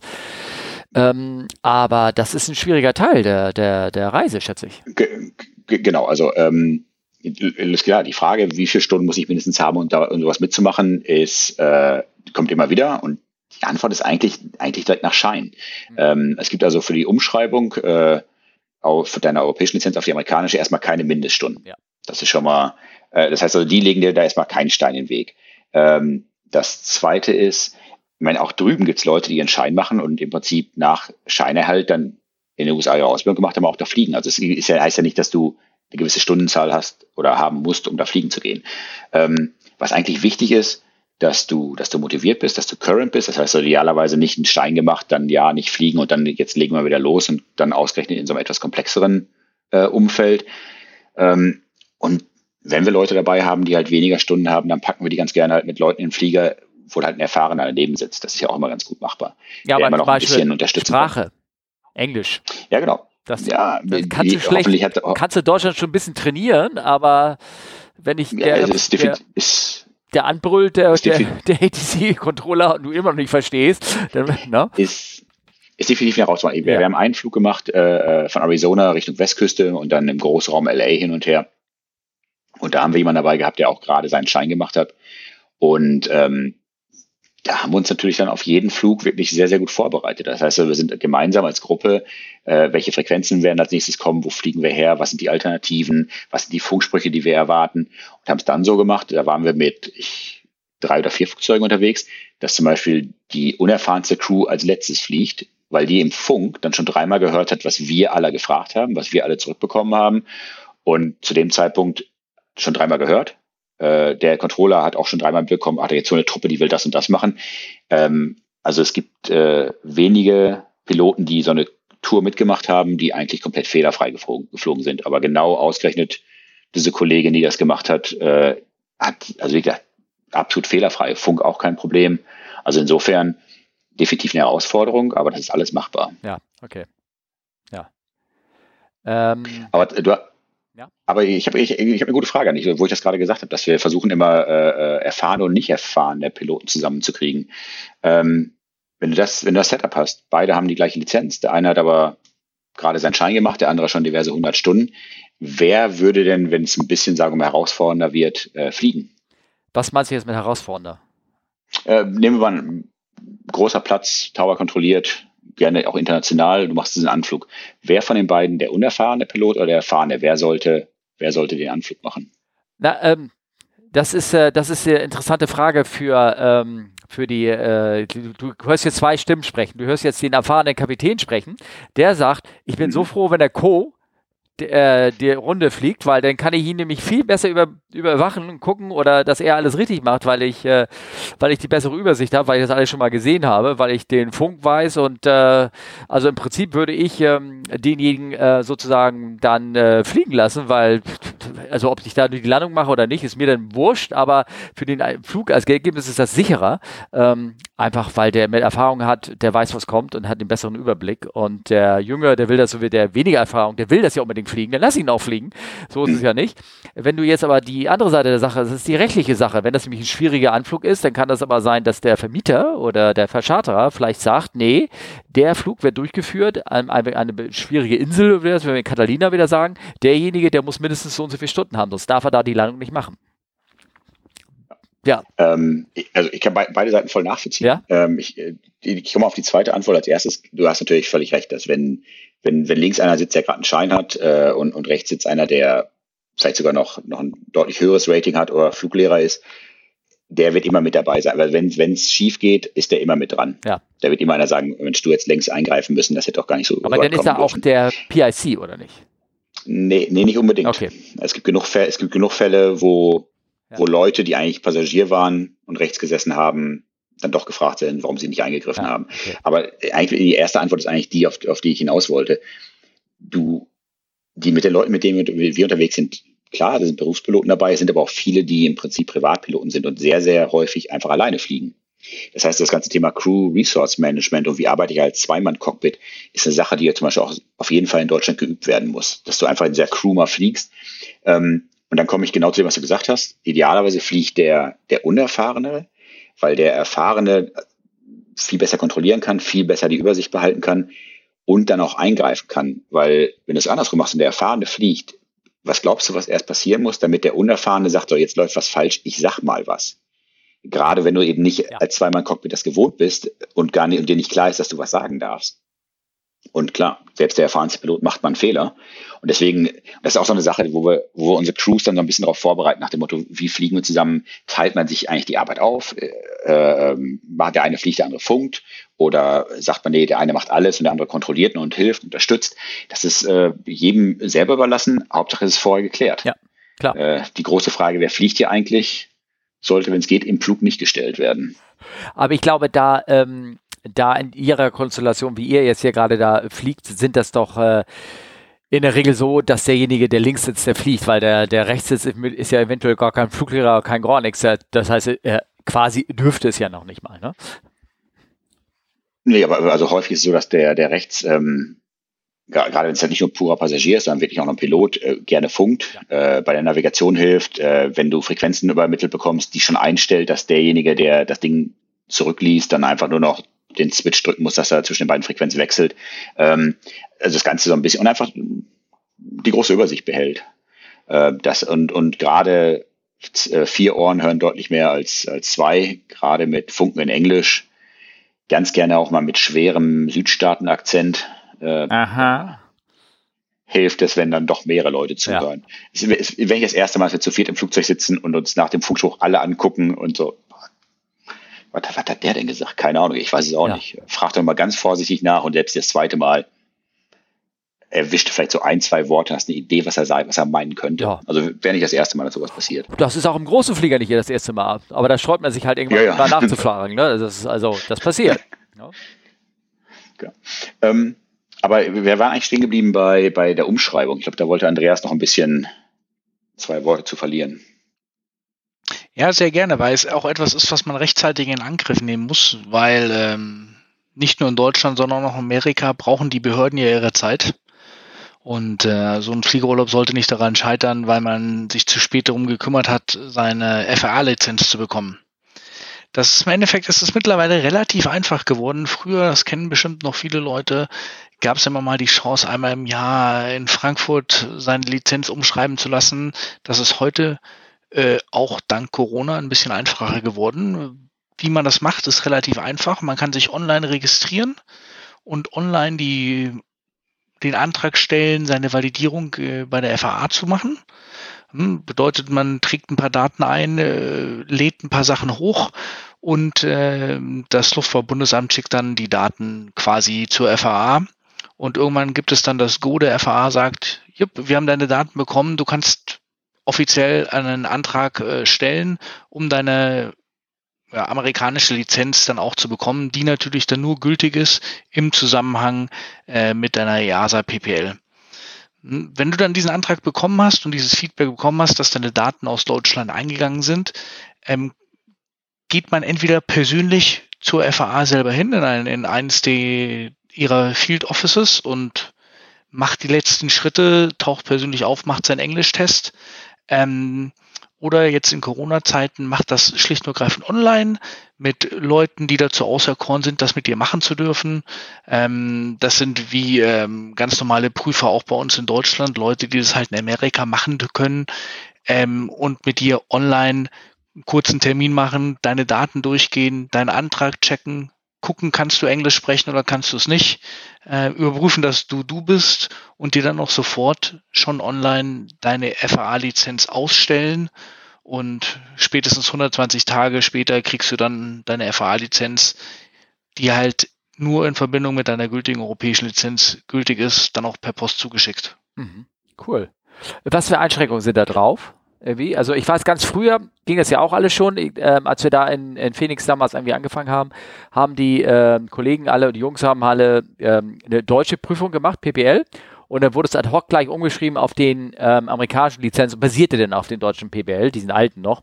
Und da waren aber so Einschränkungen drin wie Nachtflug oder nicht verboten oder irgendwas. Äh, Gibt es da irgendwelche Einschränkungen mittlerweile drauf? Genau. Ähm, also so wie ich, wie ich es jetzt gesehen habe, steht da nur drauf, dass die gleichen Einschränkungen gelten wie auf deiner europäischen Lizenz. Aha.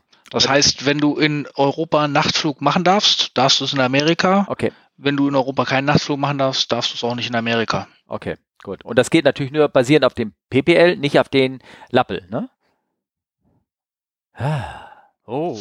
Ah, sehr gut. Hier gerade Dinge, sehr gut. Das, Dinge kann man bestimmt, das, das kann man dann bestimmt in den Notes nachreichen. Ja. Ne? Das, das reicht mir in den Notes nach. Äh, ja. Ich glaube schon, dass äh, die erste Herausforderung damit, ähm, die FAA arbeitet äh, da mit dem LBA zusammen. Das ja. heißt, also das Wichtigste ist, dass deine Lizenz beim LBA liegt. Ja, okay. Und äh, da bin ich mir im Lappel jetzt nicht so hundertprozentig sicher.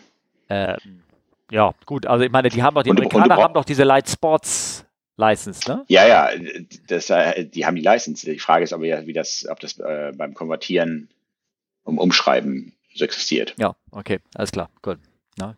Ich weiß auch gerade, wie die Einschränkungen das, sind einer dieser Sport-License. War das nicht sogar nur für Lokalflüge oder irgendwie sowas?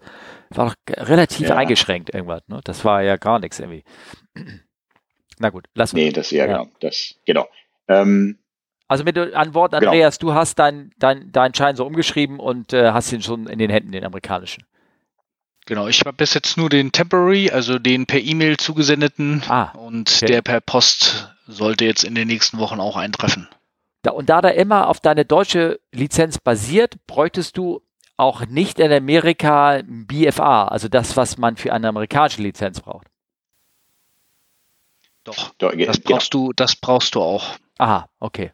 Gut. Das heißt, selbst wenn du jetzt umgeschrieben hast, dass den ersten Schritt, den du machen müsstest, wäre dann vor Ort da mit dem Fluglehrer äh, rumfliegen und dein B-Annual Flight Review, also ein BFA zu machen, da Genau. gucken, auch einmal demonstrieren, dass du dort auch äh, amerikanische Soil mit deinen Gummireifen berühren darfst, kannst, aus Genau. Kommt und so. Ja. Aber natürlich werden deine Flugstunden alle aus Europa anerkannt, sondern rein theoretisch im Idealfall taucht man dort auf, sagt, hier bin ich, ähm, und du kannst sofort dein Biannual Flight Review machen.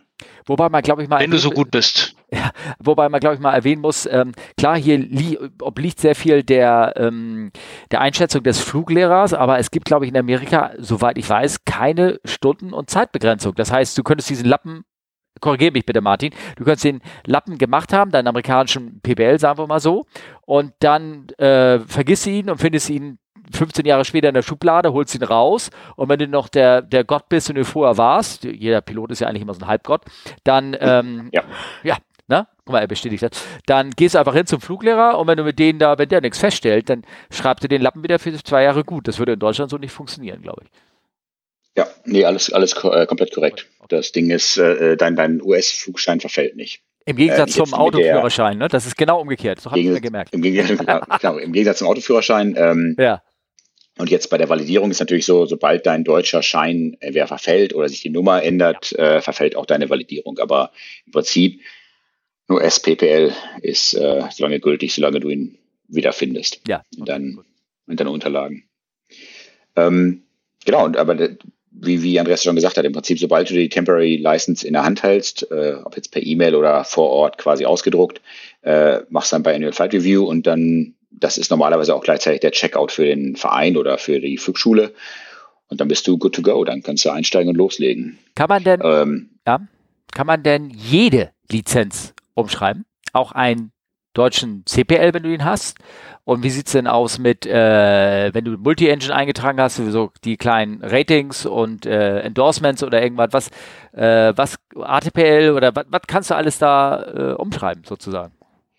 im, Im Prinzip, ähm, also der PPL geht extrem einfach, der wird einfach voll anerkannt. Ja. Äh, wie gesagt, mit den, mit den Rechten und Pflichten und Einschränkungen, die du halt in Europa hast. Äh, Sobald es darüber hinausgeht, äh, kommt meistens noch was dazu. Also IFA ist eine Sache, die viele Leute, die, die einen deutschen oder ähm, europäischen IFA-Schein haben, die ihn umschreiben wollen, die brauchen dann drüben ähm, noch einen schriftlichen Test. Ich glaube, 20 Fragen aus dem vollen Katalog, äh, die du noch machen musst plus dann also das IPC, also im Prinzip das, das Flight Review für, für IFA. Und dann bist du auch da good to go.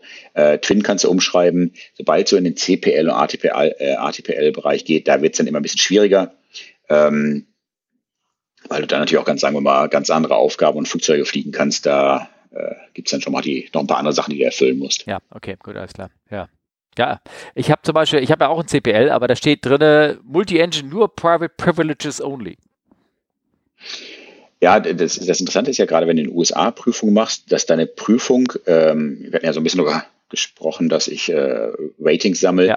ähm, die wird immer auf dem höchsten, du machst die immer auf dem höchsten Stand, das du gerade hast. Das heißt also, wenn du, äh, du hast dein Private, äh, deine Privatpilotenlizenz gemacht äh, für einmotorig Land und machst dann dein Multi-Engine hinterher, ist das auch nur für Private. Wenn ich aber dann schon CPL zwischendurch gemacht habe, dann wäre zum Beispiel meine Multi-Engine-Prüfung auch CPL. Ähm, wenn ich dann noch einen oben drauf lege, bleiben alle anderen da, wo sie vorher waren. Nur die neue ist dann, ähm, dann eventuell schon ATPL. Ah. Das heißt also, äh, solche Lizenzen können extrem komplex aussehen, Ja. Okay. Ja, ja. was du genau Ja. mit welchem Schein machen darfst. Okay, alles klar. Gut, wunderbar. Ähm, ja, ähm, das heißt, wenn ihr euch in der Vorbereitung oder bis jetzt, ich war ja, wie gesagt, praktisch nicht dabei, das heißt, wir müssten eigentlich, wir drei, wenn wir sehen, müssten eigentlich in Deutschland nochmal, also ich, mit Martin bin ich ja schon mal ganz kurz geflogen, ich, vielleicht war da, wollte er mir heimlich, wollte er mich prüfen, vielleicht war das, nee, wir sind alle zu dritt schon geflogen. Stimmt ja. Wir saßen Ja, ja. alle zu dritt im Flieger. Ja. Haben wir uns eigentlich vertragen? Wir, wir haben uns vertragen und Bilder vom Sch und äh, Bilder von diesem komischen Sturm gemacht. War da, war da nicht, Ja, war das Wetter nicht ganz so? das war so ein kleiner CB, der bei Küritz irgendwie stand, mit 25, 20 Knoten Crosswind war das. Ja. Siehst du, da haben wir auch schon alle Erfahrungen zusammen gemacht. Und da wollte der Martin unbedingt landen. Ja, ich wollte nach Hause. Ja, ach so. Ähm, aber ich glaube, ich glaub, eine Sache, die wir komplett vergessen haben, Ja, oh. äh, okay. wenn ich mir die Show uns angucke, ist, warum eigentlich Oshkosh? Und was ist Oshkosh? Äh, Weiß ich nicht. Also ihr redet immer davon, ich habe aber keine Ahnung. Erzähl doch mal. Äh, ich, hab, du, das, das war schon da, Martin. Erzählt, ja. warum, Andreas, warum willst du da hin? Warum ich nach Oshkosh will? Ja. ja Oshkosh, in Oshkosh selber ist, äh, Oshkosh ist die größte Airshow der Welt, quasi. Ja. Oshkosh selber ähm, ist die Air Venture, heißt es mittlerweile, die EAA Air Venture, also eine lokale Assoziation von Piloten, ein Riesenclub, ein Riesen-Aero-Club quasi, ähm, von Leuten, die halt jedes Jahr sieben Tage lang ein Riesen-Happening, eine Riesen-Airshow veranstalten. Es ist die größte Airshow für General Aviation, die es gibt, hm, mit über 10.000 Flugzeugen, Hunderttausenden von Menschen, die dann eine Woche im Sommer dort alle auf einmal ankommen oder größtenteils auf einmal ankommen, mit Fliegern äh, dort zelten, aber auch natürlich in Hotels übernachten. Ähm, ja, eine große Airshow, wo viele Leute aus Amerika hinkommen und eben auch viele internationale Gäste, auch Aussteller da sind, um sich zu präsentieren. Oshkosh selber ist auch immer so, fand ich immer ein Fun Fact, äh, hier die, ja, der busiest Flughafen, den man so finden kann auf der Welt, während die ähm, ja, Airventure stattfindet.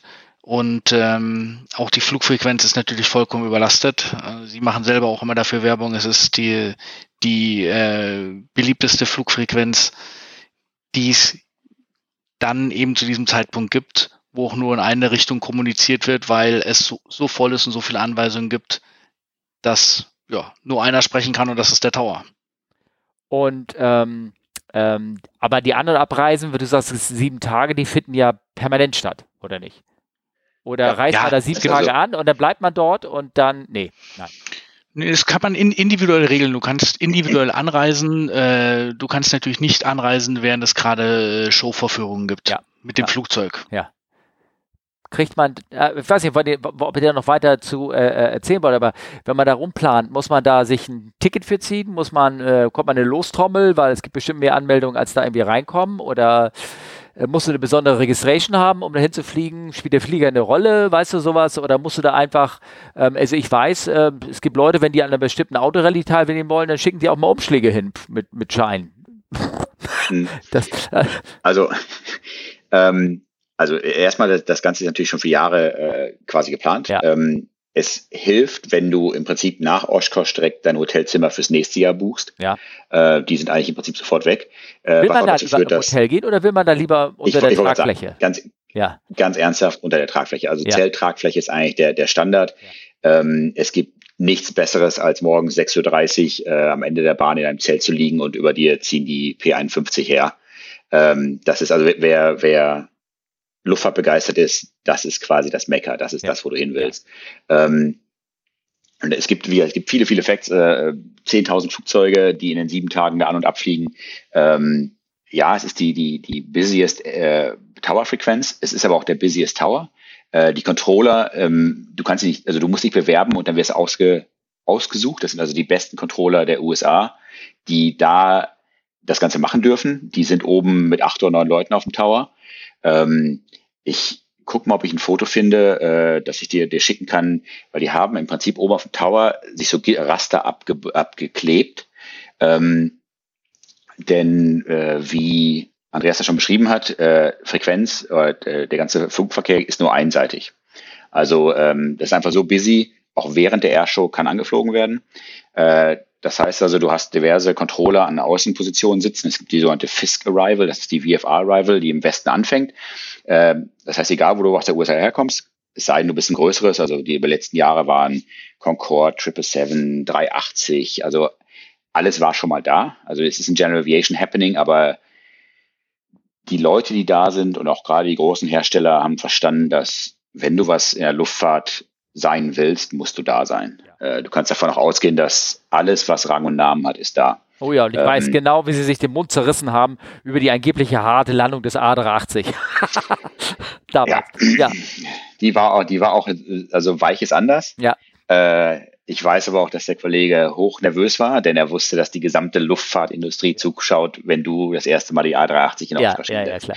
Ähm, Äh, normalerweise sind die ganzen Demo-Teams da, ähm, also US Air Force, Blue Angels, ähm, Thunderbirds kommen normalerweise dann, es gibt ja gerade für die Militärflugzeuge auch Demo-Teams pro Flugzeug, also F-35, F-22, wie sie alle heißen, die sind alle da, fliegen jeden Tag. Es gibt äh, Nachtflugshows, es gibt äh, gerade abends, wenn der, wenn der Wind ein bisschen nachgelassen hat, gibt es ähm, diese ähm, Competitions für kurzer Start, kurze Landung, wo halt irgendwelche Flugzeuge halt in drei, vier Metern dann irgendwie das erste Mal die Räder in die Luft nehmen. Ähm, und wenn ich, wenn ich das sage, das gibt es, äh, zum Beispiel von dem, der, der Platz, der im, die kleine Bahn, die sie im Süden dafür reserviert haben, für diese Kurzstartlandungen und, und, und Takeoffs, da bist du, ich sag mal, 15 Meter von der Bahn weg. Also das ist ein ganz kleines Happening. Ähm, es gibt, eine, es gibt eine, eine Seabase, auch die ist äh, äh, gut besucht. Äh, es ist also, und was man, was man nicht vergessen darf, oder was das Ganze auch so besonders macht, ist, ist die Gesamtatmosphäre. Nicht zuletzt, weil in, wenn du ins Museum gehst oder auch bei sehr vielen anderen, gerade gerade deutschen Flugshows, hast du ja, du hast die Leute, du hast da, wo die Leute sind, dann hast du einen Zaun, dann sind zehn Meter Platz und dann stehen da die Flugzeuge, die du begucken kannst. In Oshkosh gibt es sowas nicht. Also gerade die Main Plaza, wo die großen Flugzeuge stehen, also dann C-17, was glaube ich letztes Jahr, äh, wo die auch die 380 stand, die A400 und die ganzen, das ist alles, da gehst du einfach und packst ans Flugzeug. Wenn du mal eine F-15 anf anfassen willst, das wäre dein, das wäre deine Chance sozusagen. Ähm, du bist also ganz, ganz nah dran. Du kannst mit den ganzen Leuten reden. Äh, die Leute, die da hingeschickt werden, ob es jetzt von den verschiedenen äh, äh, Luftwaffen oder von den Herstellern sind, das sind Leute, die wollen da sein. Also ich weiß, dass bei den großen Herstellern, da kloppen sich die Mitarbeiter, um dahin zu dürfen. Ähm, äh, das ist also, wie hat, jeder ist der Luftfahrt begeistert, das sieben Tage lang ist. Man kann sich einfach gar nicht besser, man kann es einfach gar nicht besser haben. Und was ich gerade über die Fisk Arrival, also die Fisk Arrival, wie, wie die läuft, ich kann jedem nur mal empfehlen, sich das Notem durchzulesen. Das ist 30 Seiten lang, erklärt, wie du quasi ein- und abfliegst. Ähm, sehr, sehr schön bebildert und sehr einfach erklärt. Im Prinzip, äh, du, es gibt einen Punkt im Westen, egal von wo du kommst, du fliegst das Ganze an. Äh, das ist dann so ein großer Knubbel, da äh, dann 15, 20 Flugzeuge, die da irgendwie versuchen, über diesen Punkt einzufliegen. Man sortiert sich ein bisschen, hält Abstand zueinander und irgendwann bist du halt mal dran. Dann reißt du dich da ein, fliegst eine gewisse äh, Bahnschiene entlang und dann hörst du im Funk nur noch mit. Und dann wirst du halt gefragt, hey, 172er, blaue, weiß ich, blaue Flügelspitze, rock your wings. Dann wackelst du mit deinen Flügeln, sagt er, uh, wunderbar. Und dann kriegst du eigentlich deine Rival zugeteilt, entweder über Norden oder über Süden. Ähm, und dann fliegst du weitere Punkte ab und dann irgendwann im Gegenanflug äh, hast du wieder einen Controller, der, der ja. Ganz kurz. Ich, ich, muss ja, ich ich hab, ich gerade dein Gespräch zu folgen. Und ähm, also nochmal, das funktioniert irgendwie über Squawk oder sowas. Dafür gibt es gar keine Zeit, dass du dir irgendwas zuweise oder irgendwie sowas, ne? Und du, du, du, ja, du könntest ja aber auch äh, die äh, ASDB, äh, AS ja, wie kriege ich das Wort nicht hin? Du weißt, was ich meine. Äh, die haben ja mehr individuelle Squawks, ne, sozusagen. Also eine einzelne, ja. da würde das auch nicht funktionieren. Ähm, sind denn diese Controller, die die Arrival zuweisen, sind die schon außerhalb des, äh, des, des Flugplatzes irgendwo weiter entfernt? Äh, stehen genau. die da schon mit die, kleinen Gläsern und schicken die dann die, weiter? Die stehen, die stehen unten auf dem Feld mit dem Zelt, äh, einem Kasten Wasser, äh, mit fünf, sechs Leuten, gucken mit dem Fernglas und ähm, identifizieren nicht visuell, aber muss es, nicht wir, schon, muss es nicht schon eine Meile außerhalb das, Ja, das, das, das passiert 15 Meilen vorm Platz. 15 Meilen vorm Platz hast du diesen einen besagten Anflugpunkt, über den du hinwegfliegst. Und da, da steht auch schon an. einer. Da, da stehen schon welche. Nicht einer. Das ist eine, da, steht, da steht eine ganze Truppe, ja. die dann kurz okay. diskutiert, was du denn bist. Weil denkt dann, das ist ja also nicht nur, also 172 ist jetzt ein, Skyhawk ist ja jetzt ein ganz einfaches Muster. Hm. Du, du hast da ja ganz abgefahrene Selbstbaumuster, die ankommen. Oder mal P51 oder mal eine B17 und die müssen einfach jedes Muster kennen. Dann rufen die hoch, weil glauben, was du bist. Äh, dann bestätigst du, dass du es bist, auch wenn du gelegentlich mal ein Modell größer oder kleiner eingeschätzt wird. Du, bist, du hast hier ganz viel Geld ausgegeben, dass du eine 182er fliegst und dann ja. sagen die 172er und du denkst dir, ah, die wäre 50 Dollar billiger gewesen die Stunde. Ähm, hast, ja, du denn, aber, hast du zumindest einen Slot zugewiesen bekommen, dass du zu einer bestimmten Uhrzeit da sein musst? Das geht, ja. das geht völlig first come, first serve und dann reißt du dich da ein. Aber du musst angemeldet sein. Nee. Du kommst einfach. Du kommst einfach. Also du musst nicht sagen, ich und also es kann auch sein, dass du dann gar nicht reinkommst, weil du nie erkannt wirst. Also. Äh, nee, du, du wirst erkannt, sobald du auf der, auf der Strecke bist. Es kann sein, dass du sehr, sehr lange rumkreist und immer wenn ein anderes Flugzeug dir quasi über den Punkt vor dir einfliegt. Aber ja. Äh, auch da komme ich wieder, das ist halt eine große Gemeinschaft und da wird schon jeder irgendwie vorgelassen. Ähm, interessant ist, äh, die Jungs, die da nicht alleine ankommen, sondern in Formation. Da hast du ganz gerne mal drei, vier, die in einer engen Formation da abfliegen, dann werden die auch genauso gerufen, was weiß ich, äh, Piper 28 Formation, dann hast du vier Stück, die wackeln dann kurz mit Flügel und dann geht's halt weiter. Also das ist wirklich, und da komme ich halt, ich hatte ja am Anfang gesagt, wenn wir den Flieger chartern, nach drei, vier Tagen musst du den Flieger halt so gut kennen, dass, dass du das Flugzeug beherrschst, ohne, weil dann musst du quasi nur noch rausgucken, wo deine Punkte sind. Da gibt's halt einen Turm da, eine Kreuzung da und dann fliegst du diese visuellen Punkte ab. Und das ist eigentlich auch der einfache Teil. Das ist schon eine, mit Sicherheit eine Herausforderung. Du musst natürlich auch den Verkehr vorne in, in, in, in ähm, im Auge behalten. Irgendeiner ist ja schon direkt hinter dir, also die Abstände sind da sehr äh, übersichtlich. Ähm, und dann bist du irgendwann im Gegenanflug. Und im Gegenanflug wie gesagt, wirst du wieder identifiziert. Äh, zu dem Zeitpunkt haben sie ja schon eine Idee, was du sein solltest für ein Flugzeugmuster. Dann äh, wirst du angesprochen, bestätigst nochmal, indem du halt deine Flügel bewegst. Ähm, und dann kriegst du eine Landebahn zugeordnet und einen Punkt. Denn auf der Landebahn sind drei Punkte. Gibt es zwischendurch irgendeinen Frequenzwechsel? Weil du, du, nee. du wirst ja irgendwie ein paar Meilen vorher rausgerufen. Rock Your Wings, äh, gibt es da nicht Überlagerung mit Funksprüchen oder oder ist es genau. relativ? Äh, Weil wenn du ja der Tower, ne, derselbe Typ ist, ja, ja. der dich der Einmittel auch noch anspricht und so. Ja, du, du, hast, du hast dazwischen noch einmal einen Wechsel.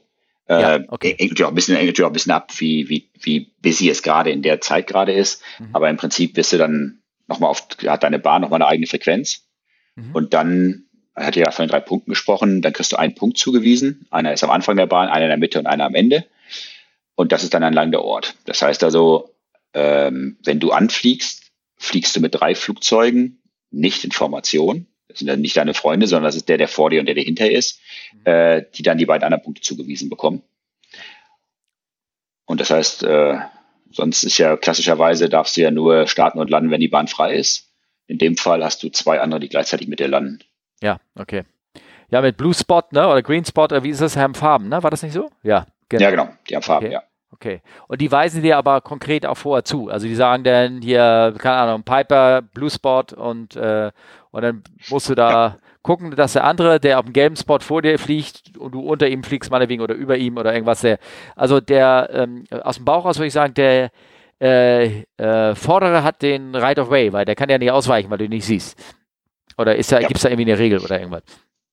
Nee, genau. Ich habe in Note noch beschrieben, was passiert, wenn du es halt nicht machst und was, wenn du was wieder halt durchstartest. Ähm, weil das ist ja das nächste, wenn du jetzt, sagen wir mal, den ersten Punkt hast und entscheidest durchzustarten, äh, dann ja. hast du noch zwei Leute vor dir. Ja, schon klar. Ja. Ja. Und dann, so, genau, sobald du aufgesetzt hast, äh, ähm, da stehen Leute neben der Landebahn, die dich dann nach links oder rechts rauswinken und du rollst dann quasi ins Gras rüber und dann äh, und wie gesagt, die haben also Unmassen an Helfern. Dann hast du direkt den nächsten Marshall, der da steht, der auf irgendeinen kleinen Scooter zeigt oder so ein, so ein äh, was heißen sie, Four-Wheeler. Ich überlege gerade, was. Äh, so ein Golfauto. So Quad quasi. Ja. Achso, genau. So, ja. Und dann zeigt er auf den und dann rollt sie hinterher und der bringt dich dann zur Parkposition, wo du dann quasi abstellst, dein Zelt aufschlägst und äh, dann irgendwann bei Gelegenheit mal eincheckst. Ähm, und wie gesagt, wer die Bilder mal von oben gesehen hat, dann das ist schon relativ äh, interessant, was da alles nicht nur was da rumsteht. Und das ist auch ganz, ganz schön nochmal, je nachdem, welches Muster du bist, äh, ist es ganz häufig mal so, dass sie dich zu einer bestimmten Ecke schicken. Also die ganzen Moonies stehen zusammen, die ganzen Pipers stehen zusammen, ähm, die ganzen Clubs auch. Du hast im Prinzip, du kannst dir vorher so Zettel ausdrucken, die du ins Fenster hältst, äh, nach dem Motto gewünschte Parkposition oder äh, Ticketart oder ähm, sowas in der Richtung. Für den Fall, dass die, die dich da rausgewunken haben, nicht genau, nicht genau wissen, was du bist. Also ist für, ähm, für, es gibt schon so eine so einen Infozettel, wo man sich eintragen kann. Also ich bin jetzt der in der Fliegerclub oder ich gehöre zu der Fraktion der Hasardeure, die nachher eine Show machen, denn sowas, die, die werden dann schon äh, irgendwo woanders äh, hingeschickt dann sozusagen, oder? Ja, genau. Du hältst also, du hast also eine Handvoll äh, DIN A4 ausgedruckte DIN A4 Zettel, die du ins Fenster hältst, damit die ja. äh, Marshals wissen, was du denn eigentlich von ihnen willst. Ah, okay, alles klar. Das heißt aber in dem Moment, wo das diese Airshow, äh, Quatsch, der ja das Oshkosh ist, ähm, das ist dann schon mit Landegebühr. Du musst dich dann schon irgendwo anmelden, oder? Oder immer noch umsonst alles? Ke keine Landegebühr in dem Sinne, aber es gibt eine Campinggebühr. Also ah. es gibt einen Campingplatz draußen. Ja. Äh, also auch der ist ganz gerne mal sehr schnell voll. Mhm. Und genauso, es gibt eine Campingübernachtungsgebühr für dein Flugzeug. Ja. Wie habt ihr das, du, du, warst ja schon da, wie habt ihr das gemacht? Haben alle eigentlich, ähm, ich meine, wie viele Leute, für so eine Cessna passt ja vier Leute, aber man schlicht ja nicht mit vier, ne? Ihr fliegt wahrscheinlich zu dritt oder habe ich das nochmal richtig verstanden? So? Wir hatten äh, eine 206 normale. Also der große Trip von der Westküste war eine 206 und wir waren zu viert. Ah, okay. Und kann man zu viert unter, unter zwei Tragflächen, also links, rechts schlafen oder wie habt ihr das gemacht? Wir, wir haben, ein, wir haben ein großes äh, Vier-Mann-Zelt gehabt. Ah, okay, gut, alles klar. Gut. Lektion ist, vorher sollte man klären, wer schnarcht. ja, ja, okay, gut. Ähm, aber das hast du denen ja erzählt, dass du schnarchst, ne? Also das, oder? Mir war das nicht bewusst. okay, alles klar, gut, habe ich verstanden. Also alle, alle, alle haben gesagt, sie haben sich beschwert, also ich habe da nichts gehört. Ja, oh, okay, ich verstehe das. Ähm, ja, äh, cool. Also ist schon, schon spannend. Ich weiß, ein Kollege hat von mir, ähm, der mit dem, als ich mal mit dem geflogen bin, der erzählt, er hat das auch mal gemacht. Und ähm, er hat sich aber in der Tat sozusagen ein, ein Instructor, also auch einen erfahrenen, ähm, den er irgendwie kannte, so nicht gemietet. Ich weiß, sie haben es, glaube ich, zusammengetan oder irgendwas. Das war irgendwie ein Bekannten aus Amerika. Und wie du schon sagtest auch, also er ist geflogen, aber der Instructor, der ganzen, der Erfahrene, der schon mal da war, der hat den ganzen Funk gemacht, sich das angehört äh, und hat ihm praktisch gesagt, musst du dem, siehst du den da, dem fliegt dem hinterher, jetzt wackel mal mit den Tragflächen. Sagt er, weil es ging dann recht schnell dann irgendwie alles, ne? Auf, dass es dann ähm, geht, ne?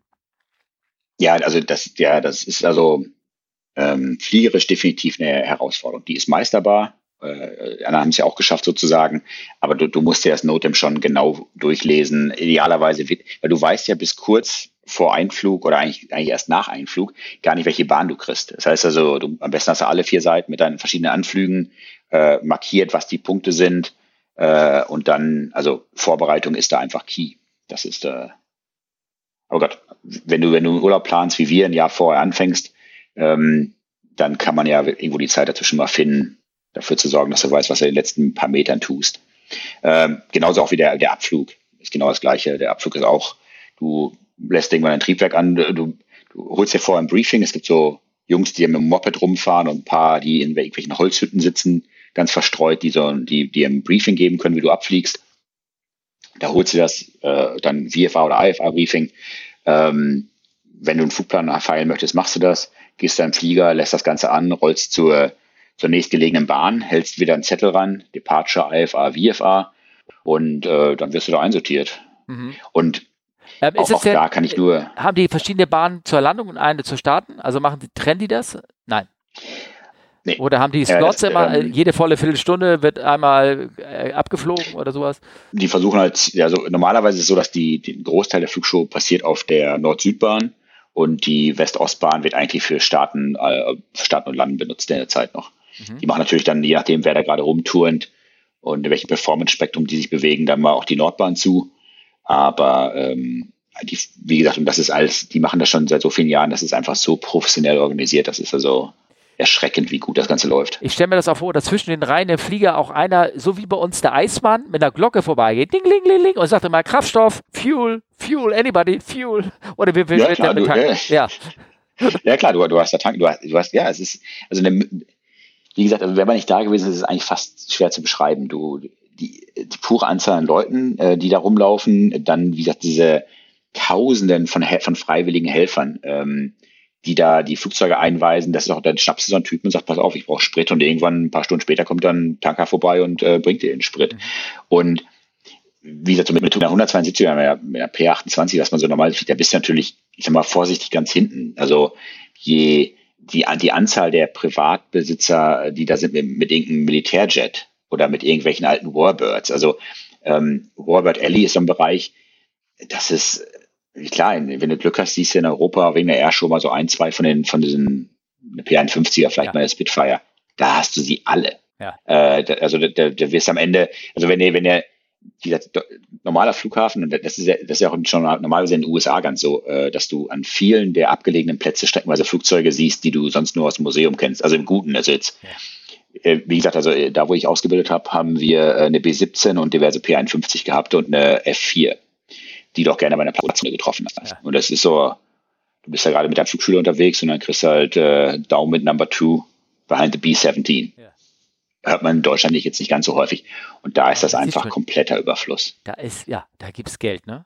Also ich, ich ist, äh, Geld, aber auch, ähm, und, und, und ich, ich, ich sag mal, du nimmst irgendein Magazin, wo heute irgendwelche äh, ähm, besonderen Flugzeuge drin sind. Also hier äh, äh fällt mir so gerade so ein, Mark Partei, ja. der der Typ, der die Draco gebaut hat oder jetzt gerade die Strap Scrappy baut, natürlich ist der da. Das Ding steht da rum, den kannst du treffen, der steht neben deinem Flugzeug, mit dem kannst du abends ein Trinken gehen.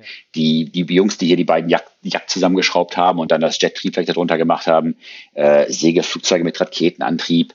Ähm, ich glaube, vorletztes Jahr ist äh, die, diese Twin P51, die sie wieder zusammengebaut haben, also zwei P51, die schon immer zusammen waren, quasi in der Mitte. Mhm. Ähm, also alles, was du an besonderen Flugzeugen kennst, das ist da ähm, alles, was so an fliegenden Legenden unterwegs ist, das, ähm, hier die ganzen von Scale Composites, die ganzen Jungs, also die Rotan-Brüder, natürlich sind die da. Also das ist, was Rang und Namen hat, ist da. Das gleiche gilt auch für die großen Hersteller. Also ähm, so ein, so ein Boeing-CEO lässt sich nicht neben da aufzutauchen. Andreas, äh, das, das heißt, ähm, wenn wir da hinfliegen sollten, ne, dann erwarte ich von Martin, dass er uns mit allen äh, persönlich bekannt macht. Schließlich kennt er sie ja alle, oder? Ja, das, das ist Martins Hauptaufgabe. Erst muss er sicherstellen, dass wir da sicher ankommen und dann ist er quasi für die Unterhaltung zuständig und die Introductions. Genau, genau, dafür, und, genau. Ich, ne? Und nachher auch zeigen, wenn wir, denn, wenn wir überall denn uns mit jedem einen angestoßen hat, also uns per Hand nimmt und zum nächsten Dixie-Klo führt, ne? Weil das muss ich klar, so stelle ich mir das auch davor. Das ist so ein bisschen Campingurlaub, nur teurer mit Flugzeug und mit einem Kulturbeutel dann irgendwo zur Dusche latschen, oder? Oder gibt es das überhaupt gar nicht? Doch, doch. Äh, das ist, also die haben, äh, wir Oshkosh seit, seit Jahren dafür ausge, äh, ausgestattet worden. Also die Duschen und sowas in der Richtung, das ist echt vorbildlich. Mhm. Für ein Camp, also es ist ein, es ist ein guter Campingurlaub, machen wir es mal so rum, aber wie sagte Andreas so schön auf der Webseite, es ist wahrscheinlich der teuerste Campingurlaub, der, den du machen kannst. Ja, das, das definitiv. Also mit dem Flugzeug ist ja auch überall hin, mit dem Flugzeug in Urlaub fliegen ist äh, immer teurer als äh, zu Fuß. Ja, du, du sprichst auf jeden Fall was, ja. Du sprichst was sehr Wichtiges auf jeden Fall an. Ne? Dass, dass, dass Martin dabei ist, ist natürlich für alle anderen Leute, die da mitmachen, ein äh, Riesenvorteil, weil es einfach gut ist, wenn sich Erfahrung mit äh, einmischt und äh, Erfahrung verfügbar ist, dass nicht alle bei Null anfangen und man sich dementsprechend austauschen kann, weil nur dadurch haben halt auch Leute, die unerfahren sind, die Chance, äh, bei sowas auch mitzumachen und können sich das dann auch zutrauen, das auch wirklich ähm, mit ordentlicher Vorplanung gebacken zu bekommen. Das ist eine sehr wichtige Sache, da sich zu vermischen. Ja, klar, ja. ich weiß, also ich glaube, Martin hat so einen leichten Hang zum Masochismus, ne? Also dass er das, dass er das so ein bisschen macht. Das muss man ihm auch natürlich auch dankbar denn äh, sozusagen ähm, äh, zukommen lassen. Das ist, äh, das ist schon klar. Ne? Ich, ich glaube, es ist einfach die, die, die Freude, die Begeisterung der Luftfahrt zu teilen und äh, gerade, wie gesagt, ihr sagte gerade, ich muss euch da den ganzen Leuten vorstellen, das musste gar nicht, da gehst du einfach, also die stehen ja alle da rum, die sind ja da, weil sie quasi Spaß haben an dem, was sie machen. Also ähm, da ist jeder, jeder erwartet eigentlich nur, hofft, dass, du, dass er quasi angesprochen wird. Also wenn du ein schönes Flugzeug siehst, dann gehst du darauf zu und sagst, sprichst mit dem Besitzer und der wird, der wird froh sein, wenn er dir das Ganze zeigen kann. Also das ist eine so offene äh, äh, Community ist einfach, ist einfach beeindruckend. Ich bin jetzt schweißgebadet. Das glaube ich das, das interessiert mich jetzt gar nicht, wie, wie man da hinkommt oder irgendwas. Das muss ich erstmal nachlesen. Wer, wen, wer, erstmal die Gesichter angucken, so Karteikarten. So, wer ist denn das hier so? Äh, gucken, ah, oh Gott, das ist ja irgendwie, ah nee, ist doch nur mein Nachbar. Alles gut. Ja, äh, genau. Ähm, ähm, ich, hast mir gerade, ein Konzept gebracht hier. Ähm, ich, das, dafür bin ich bekannt. Die Leute durch ja, umwerfenden ich, Humor und Charme total aus der Reserve locken. Nein, das ist schon klar. Nein, ja. Das Lustige ist, weil die, die, klar, es sind da viele, viele Leute, die da hinkommen. Aber die Flieger-Community ist auch relativ klein. Deswegen, als du gerade sagst, hier von wegen, das ist mein Nachbar. Es ist ja nicht so, als wenn mir das schon passiert wäre. Dass du daherläufst und dann plötzlich ruft die aus der Menge einer zunächst so, was macht der denn hier, den du einfach vor zehn Jahren mal irgendwo gesehen hast beim Fliegen? Klar, es ist also, ja. und, und äh, ihr habt ja neulich einen Fliegergeburtstag gefeiert. Du kannst davon ausgehen, dass der Kollege natürlich auch da ist. Und genau, es, es gibt ein, es gibt ein europäisches Zelt. Äh, Fliegergeburtstag? Äh, du hast ja doch eine Torte geschickt von einem deiner Fliegerkollegen. Ach so, ja, ja, ja. Der, ja, der genau, wird mit Sicherheit auch wieder ja, da sein. Genau. Nein, aber es gibt, es gibt ein europäisches Zelt ja? oder ein, schon nicht, schon nicht europäisch, ein internationales Zelt, wo du im Prinzip hingehst und nimmst eine Stecknadel und erzählst, wo du herkommst. Äh, diese Karte sieht immer hinterher relativ beeindruckend aus. Und dann für die Länder kannst du dich quasi eintragen mit Name, äh, E-Mail-Adresse, Telefonnummer, nach dem Motto, guck mal, wie viele aus diesen Ländern da sind. Und das berechtigt dich zum sogenannten internationalen Abend. Dann kannst du, äh, gibt es irgendwann, ich glaube donnerstags, äh, so ein bisschen auch weiter, nicht außerhalb, aber irgendwo auf dem Gelände machen die halt dann Burger und Salat und Vergleichbares und ich sag mal so, die internationale die international angereisten äh, treffen sich dann da.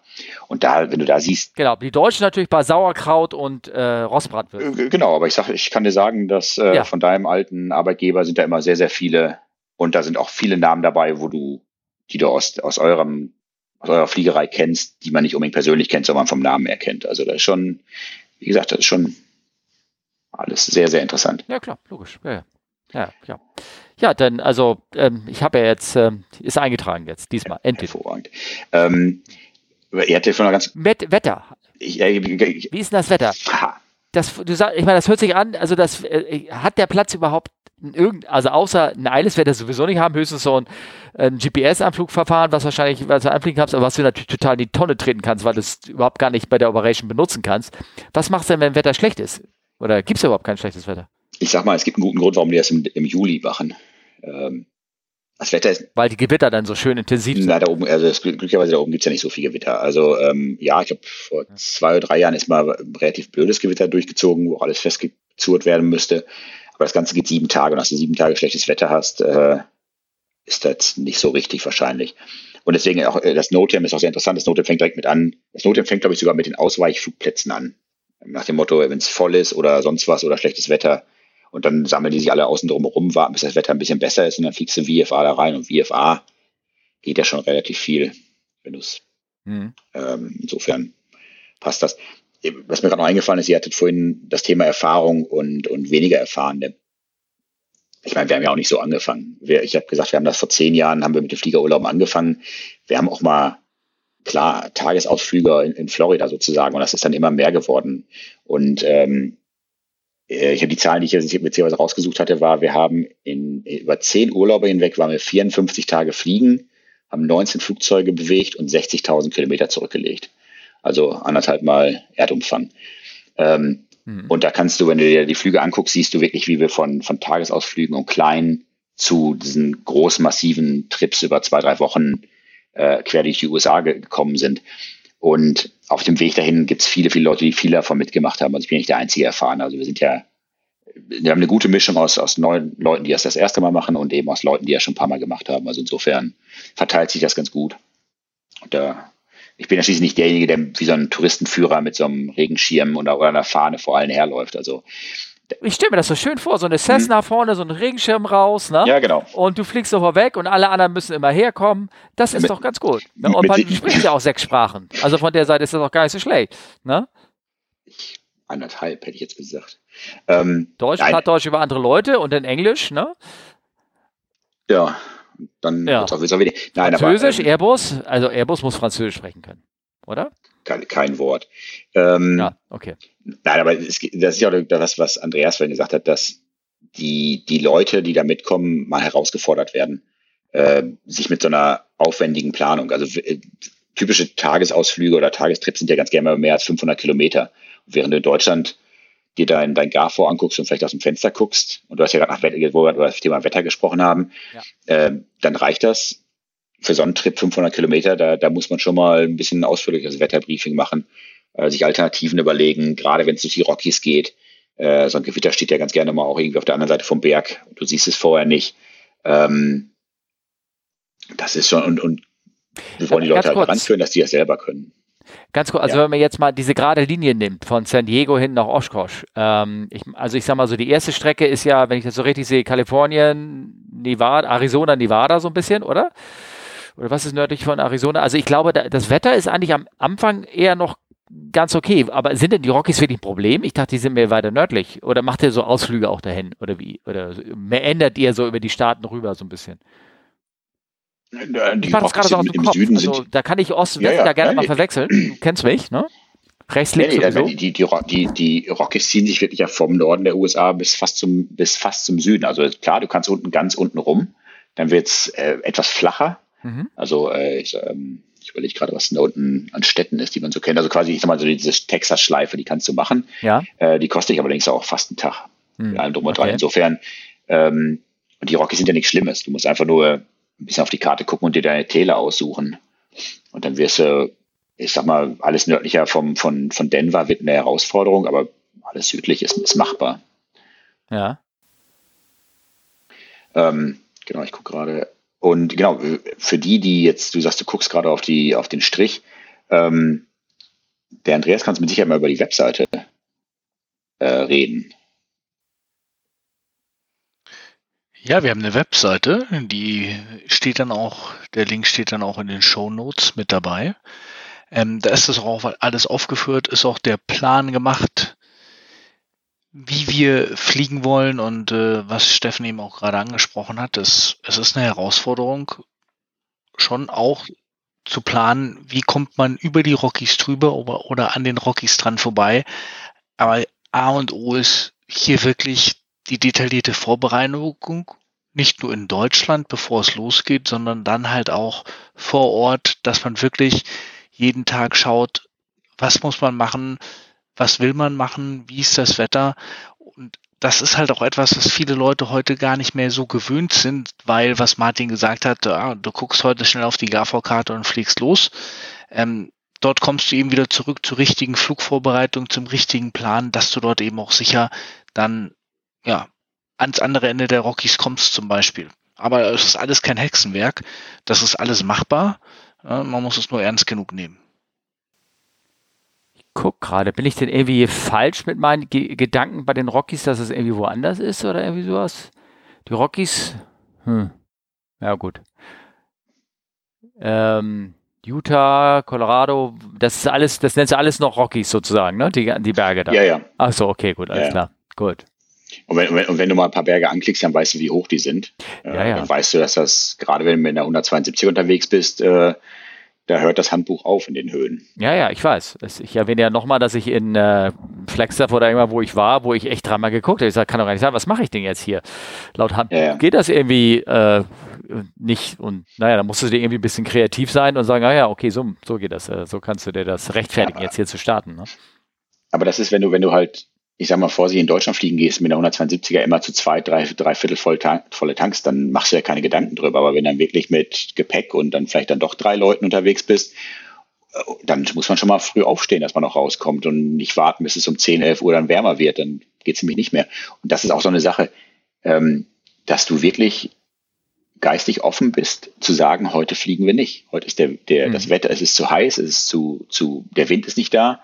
Ähm, und ähm, da kommen wir nochmal zu dem ganzen Thema ähm, äh, Gruppendynamik. Es ist ja also nicht nur nach dem Motto, was machen die anderen, sondern es geht ja auch nochmal, du hast ja eventuell schon irgendwie Hotels gebucht und du hast dir vorgenommen, dass wir Mittwoch in Oshkosh ankommen und wir wollen noch vier Tage da sein und dann das zu akzeptieren, nee, wenn wir jetzt hier raussteigen wollen, das wird vielleicht nicht klappen, wir bleiben einfach hier und machen nur drei Tage. Ähm, das ist also auch den, was den Leuten vorher klar sein muss, dass du da flexibel sein musst und wenn es ganz schlecht läuft, es, es gibt einen Trip, den wir mal geplant haben, da wollten wir bis Seattle hoch, und nach dem Grand Canyon war Schluss, weil äh, ja, wir haben uns ein bisschen ver verbaselt, was ähm, touristische Attraktionen angeht. Da dachten wir, da werden wir im Vormittag ge, äh, gemacht und dann hat es doch irgendwie länger gedauert. Wir haben einen halben Tag verloren und dann war das Wetter schlecht und dann muss einfach akzeptieren, okay, dann wird der, alle haben geplant, wir machen Seattle, dann wird es einfach mal Nordkalifornien und das reicht dann auch. Aber damit. Ja, ja, klar. Ja. Und aber das, das ist, das hört sich mal so einfach an. Naja, klar, dann machen wir es halt nicht. Aber wenn du erstmal da bist und das Geld ausgegeben hast und drei Viertel des Weges hinter dir hast, dann ist das eine schwere Entscheidung. Ähm, hm. Gerade wenn du Passagiere dabei hast, die wirklich Passagiere sind und eben nicht verstehen, dass du sagst, heute ist nicht mit Fliegen. Das ist, äh, ja, das ist schon, schon eine Herausforderung. Hattet ihr denn auch mal auf den Reisen anscheinend nicht Piloten mit sozusagen? Ja, genau. Also gelegentlich äh, haben wir äh, die besseren Hälften dabei in, in beide Richtungen. Also äh, ja. Äh, ohne zu sagen, dass sie alle verheiratet sind, aber quasi Ehemänner und Ehefrauen gelegentlich. Wenn die, wenn die flugbegeistert sind, ja, okay. Warum denn nicht? Ja, klar, logisch. Warum nicht? Ja, warum nicht? Du hattest auch so Sachen aufgeschrieben hier für die persönliche Planung hier PAVE oder I'm safe. Das, äh, das sind so Schlagwörter. Ne, das ist äh, Gruppendynamik natürlich, dass wenn der eine sagt, ich bin fit, lass uns los und der andere sagt, nee, also irgendwie, irgendwie ich weiß nicht, das Wetter, ich traue mir das nicht zu, oder beziehungsweise habt ihr da Absprachen, wer auf wen hört oder irgendwie sowas? Oder dass man das vorher irgendwie schon abmacht? Ich, ich will nicht sagen, dass wir Absprachen haben, aber es ist schon, glaube ich, und da, da ist einfach die, die erfahrenen, erfahreneren Piloten müssen da einfach wirklich immer wieder das Gespräch suchen und sagen, Freunde, könnt ihr ja noch alle. Und äh, je nachdem auch welche, welche, welche Route du geflogen bist, einen Tag vorher, es kann sein, dass du einfach Glück gehabt hast, das zweite Flugzeug war ein bisschen langsamer, ist ein schlechtes Wetter gekommen, war deutlich länger unterwegs, sind später reingekommen oder, oder sonst war, vielleicht hat irgendwas Tank nicht so schnell geklappt und ein paar Stunden später unterwegs gewesen. Ähm, und immer wieder sagen, Freunde, können wir denn noch alle, wollen wir wirklich und immer wieder offen sein zu sagen, nee, heute fliegen wir nicht oder wir, wir kürzen das Ganze ab oder wir machen was anderes, weil es einfach in dieser Gruppendynamik extrem schwer ist zu sagen, Freunde, ich kann nicht, ich, ich will nicht und ich, ich fühle mich nicht gut dabei. Das ist erstmal sich das selber einzugestehen, ist schon die erste Hürde und dann das Ganze vor einer Gruppe zu sagen, nee, ich kann jetzt nicht und alle anderen fühlen sich noch gut, ist einfach eine Herausforderung. Ja, klar, klar. Aber ich glaube, ich glaube, ähm, Steffen, äh, gerade wir so als Fluglehrer sind, glaube ich, da extrem also ich sage mal vor, die Fluglehrer in dieser Gruppe, die immer mit dabei sind, ist ja, ich bin nicht der einzige Lehrer, sind da, glaube ich, diejenigen, die da so ein bisschen die Fahne ja, das macht doch Kein amerikanischer Fluglehrer. Das macht doch nichts. Ich da Psycholo Psychologie ist international. Nein, aber ich glaube gerade an, an, an denen hängt es, oder ich sage mal vorsichtig, an den Berufspiloten und Fluglehrern. Ich glaube, das sind wirklich die, die da so ein bisschen den Blick drauf haben müssen, weil die eigentlich dafür geschult sind. Zu sagen, okay, wer kann denn noch, wer kann nicht und wer übertreibt es gerade ein bisschen. Und ich habe, da habe ich vielleicht eine, eine ganz kurze Geschichte. Ähm, wir äh, Trip nach Seattle, der dann auch mal geklappt hat. Wir sind die Küste hoch und wollten von da aus nach ähm, Yellowstone. Alles, was ich gerade erzählt habe, passt jetzt da rein. Yellowstone ähm, mussten wir das Hotel relativ früh buchen, weil da ist nicht viel drumherum und entweder wohnst du in Yellowstone, ja oder nein. Also haben wir das relativ früh gebucht, war das einzige Hotel auf der gesamten Reise, was vorgebucht war und bezahlt war. Also schon mal direkt der Druck da, wenn wir nicht an dem Abend da sind, keine, also dann wird auch Hotel Yellowstone, weil der zweite, der nächste Tag will kein Hotel bekommen, fällt also die ganze Nummer flach. Also schon mal der Druck da. Seattle, schlechtes Wetter, äh, relativ tiefe Wolken. Nach Osten, Richtung Yellowstone, äh, hat Seattle äh, Berge. Das heißt also, da kommst du nicht so einfach drüber. Also die waren so schön, lagen schön voll in den Wolken. Vier Flugzeuge, sieben Piloten. Heißt, mhm. irgendeiner zieht den, den kurzen und muss alleine fliegen. Äh, da, war die, da war damals die Entscheidung relativ einfach. Äh, da habe ich gewonnen. Ähm, habe gesagt, ja, ich kann alleine fliegen. Habe einen IFA-Flugplan gefeilt und bin einfach Richtung Norden über die Wolken und dann nach Osten. Das war also kein Thema. Also damit haben wir noch drei Flugzeuge, die hauptsächlich dann zweimal Cruise, äh, nicht, habt ihr alle zweimal Cruise hatten. Und die Cruise kannst du relativ, ohne ins Detail zu gehen, zwei Jungs, die relativ erfahren waren, jeder ungefähr 1000 Stunden. Einer davon auch IFA geratet. Ähm, 1000 Stunden ja, auf okay, genau. SAP und sowas? Ja. Das ja, ist schon echt viel. Der Kollege, der das. Äh, die äh, vorletzte, oder nachdem man diese Folge kommt, vorletzte, das, ja, das ist schon, da musst du schon ja. viel, sehr, sehr motiviert sein und sehr, sehr enthusiastisch. Ja. Genau, ja, ja, ein mittleres Flugzeug, ich sag mal, die Piloten so im, im 300, 400 Stunden Bereich und dann zwei, die relativ neu waren. Ähm, alle drei Richtung Süden rausgestartet mit dem Plan, wir gucken mal, wie wir nach Süden kommen und sobald die, die Wolken aufbrechen oder die Berge niedriger werden, dann Linkskurve Richtung Osten und dann nach Yellowstone. Das war der Plan. Alle drei gestartet, relativ nah, nah nacheinander und haben sich nach wenigen Minuten im Prinzip im gleichen Wolkenloch südlich von Seattle wiedergefunden. Die erfahrene Crew, äh, erfahrenste Crew hat gesagt, okay, danke, das ist hier nichts ist nach Westen ausgewichen, gelandet, hat einen IFA-Flugplan aufgegeben, sind IFA nach Osten geflogen. Genau richtige Entscheidung. Die Crew mit der mittleren Erfahrung ist noch weiter nach Süden, äh, hat, ist dann da irgendwo gelandet, hat ein bisschen Zeit verstreichen lassen, bis die Wolken angestiegen sind im Nachmittag und ist dann nach Osten. Und die unerfahrenste Crew hat es witzigerweise am weitesten nach Süden geschafft. Auch, ist auch sicher an, sind auch, die haben noch da gelandet, eine Pause gemacht, sind dann auch nach, nach Osten. Ähm, also alles gut gewesen, waren auch mit Sicherheit alle, äh, sind auch alle sicher angekommen. Aber das Interessante ist, dass jedes Mal an der Position, wo die anderen weitergeflogen sind, die erfahrenen Leute gesagt haben, nee, hier geht's nicht weiter, wir drehen um.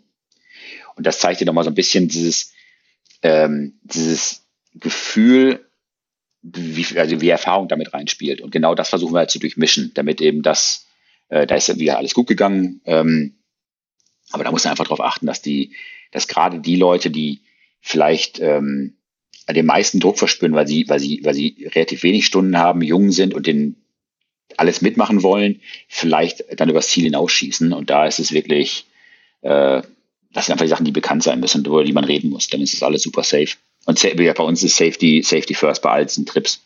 Das ist immer das Erste, was wir, was wir machen. Ja, klar. Ja. Ja, ich gucke gerade, ich habe gerade gesehen, ich habe 540 Stunden Pisten. Also ich glaube, du guckst mich mal lieber, machst mich mal in die Ecke, wo, wo, wo die Leute nicht so erfahren sind. Das ist, das ist äh, na, dann. Äh, du, du genau. weißt, du, aber auch, auch so eine Sache. Ja. Also äh, es gibt halt eine große Liste, äh, wo bei uns die Piloten geführt werden, sozusagen. Das ist da, weil die, es gibt immer einen, der im Prinzip die Flugschule oder den Verein anschreibt und so ein bisschen mitteilt, was wir machen wollen. Wir haben also immer nur einen, einen, der quasi damit kommuniziert. Und der kommuniziert dann eben über die Piloten, die da sind und halt, welche Lizenzen haben die, was für Checkouts brauchen wir. Und da zum Beispiel innerhalb der Datei äh, alles, was 1500 Stunden oder mehr hat, kürzen wir ab als 1500 Stunden. Einfach weil dann sagen wir, dann hast du ja. genug Erfahrung und gleichzeitig wollen wir aber nicht einen haben, der da, auf den alle plötzlich, oh Gott, der muss alles wissen, der hat ja so und so viele tausend Stunden. Das ist ja, ja gar nicht erst sowas aufkommen lassen, sondern wir sind alle, wir, wir, wir fliegen alle mit dem gleichen Flugzeug, mit dem gleichen Flugzeugtyp, alle die gleiche Strecke Moment. Du hast gesagt, ich darf, falls ich da mitfliegen sollte, diese goldene Uniform mit dem blauen Streifen. Bitte darum. ja, okay, gut, alles klar, da haben wir das verglichen. alles klar. Gibt es überhaupt, ja, ja oder ja, ich habe mir noch andere dumme Sachen ja. ausgedacht, was du anziehen kannst. Ich dachte, das ist so eine, so eine Fanfare, die mal gespielt wird, wenn du irgendwas sagst. Ja, ja. Und Benny Hill Gruß, genau. Ähm, ja, ja, ist schon klar.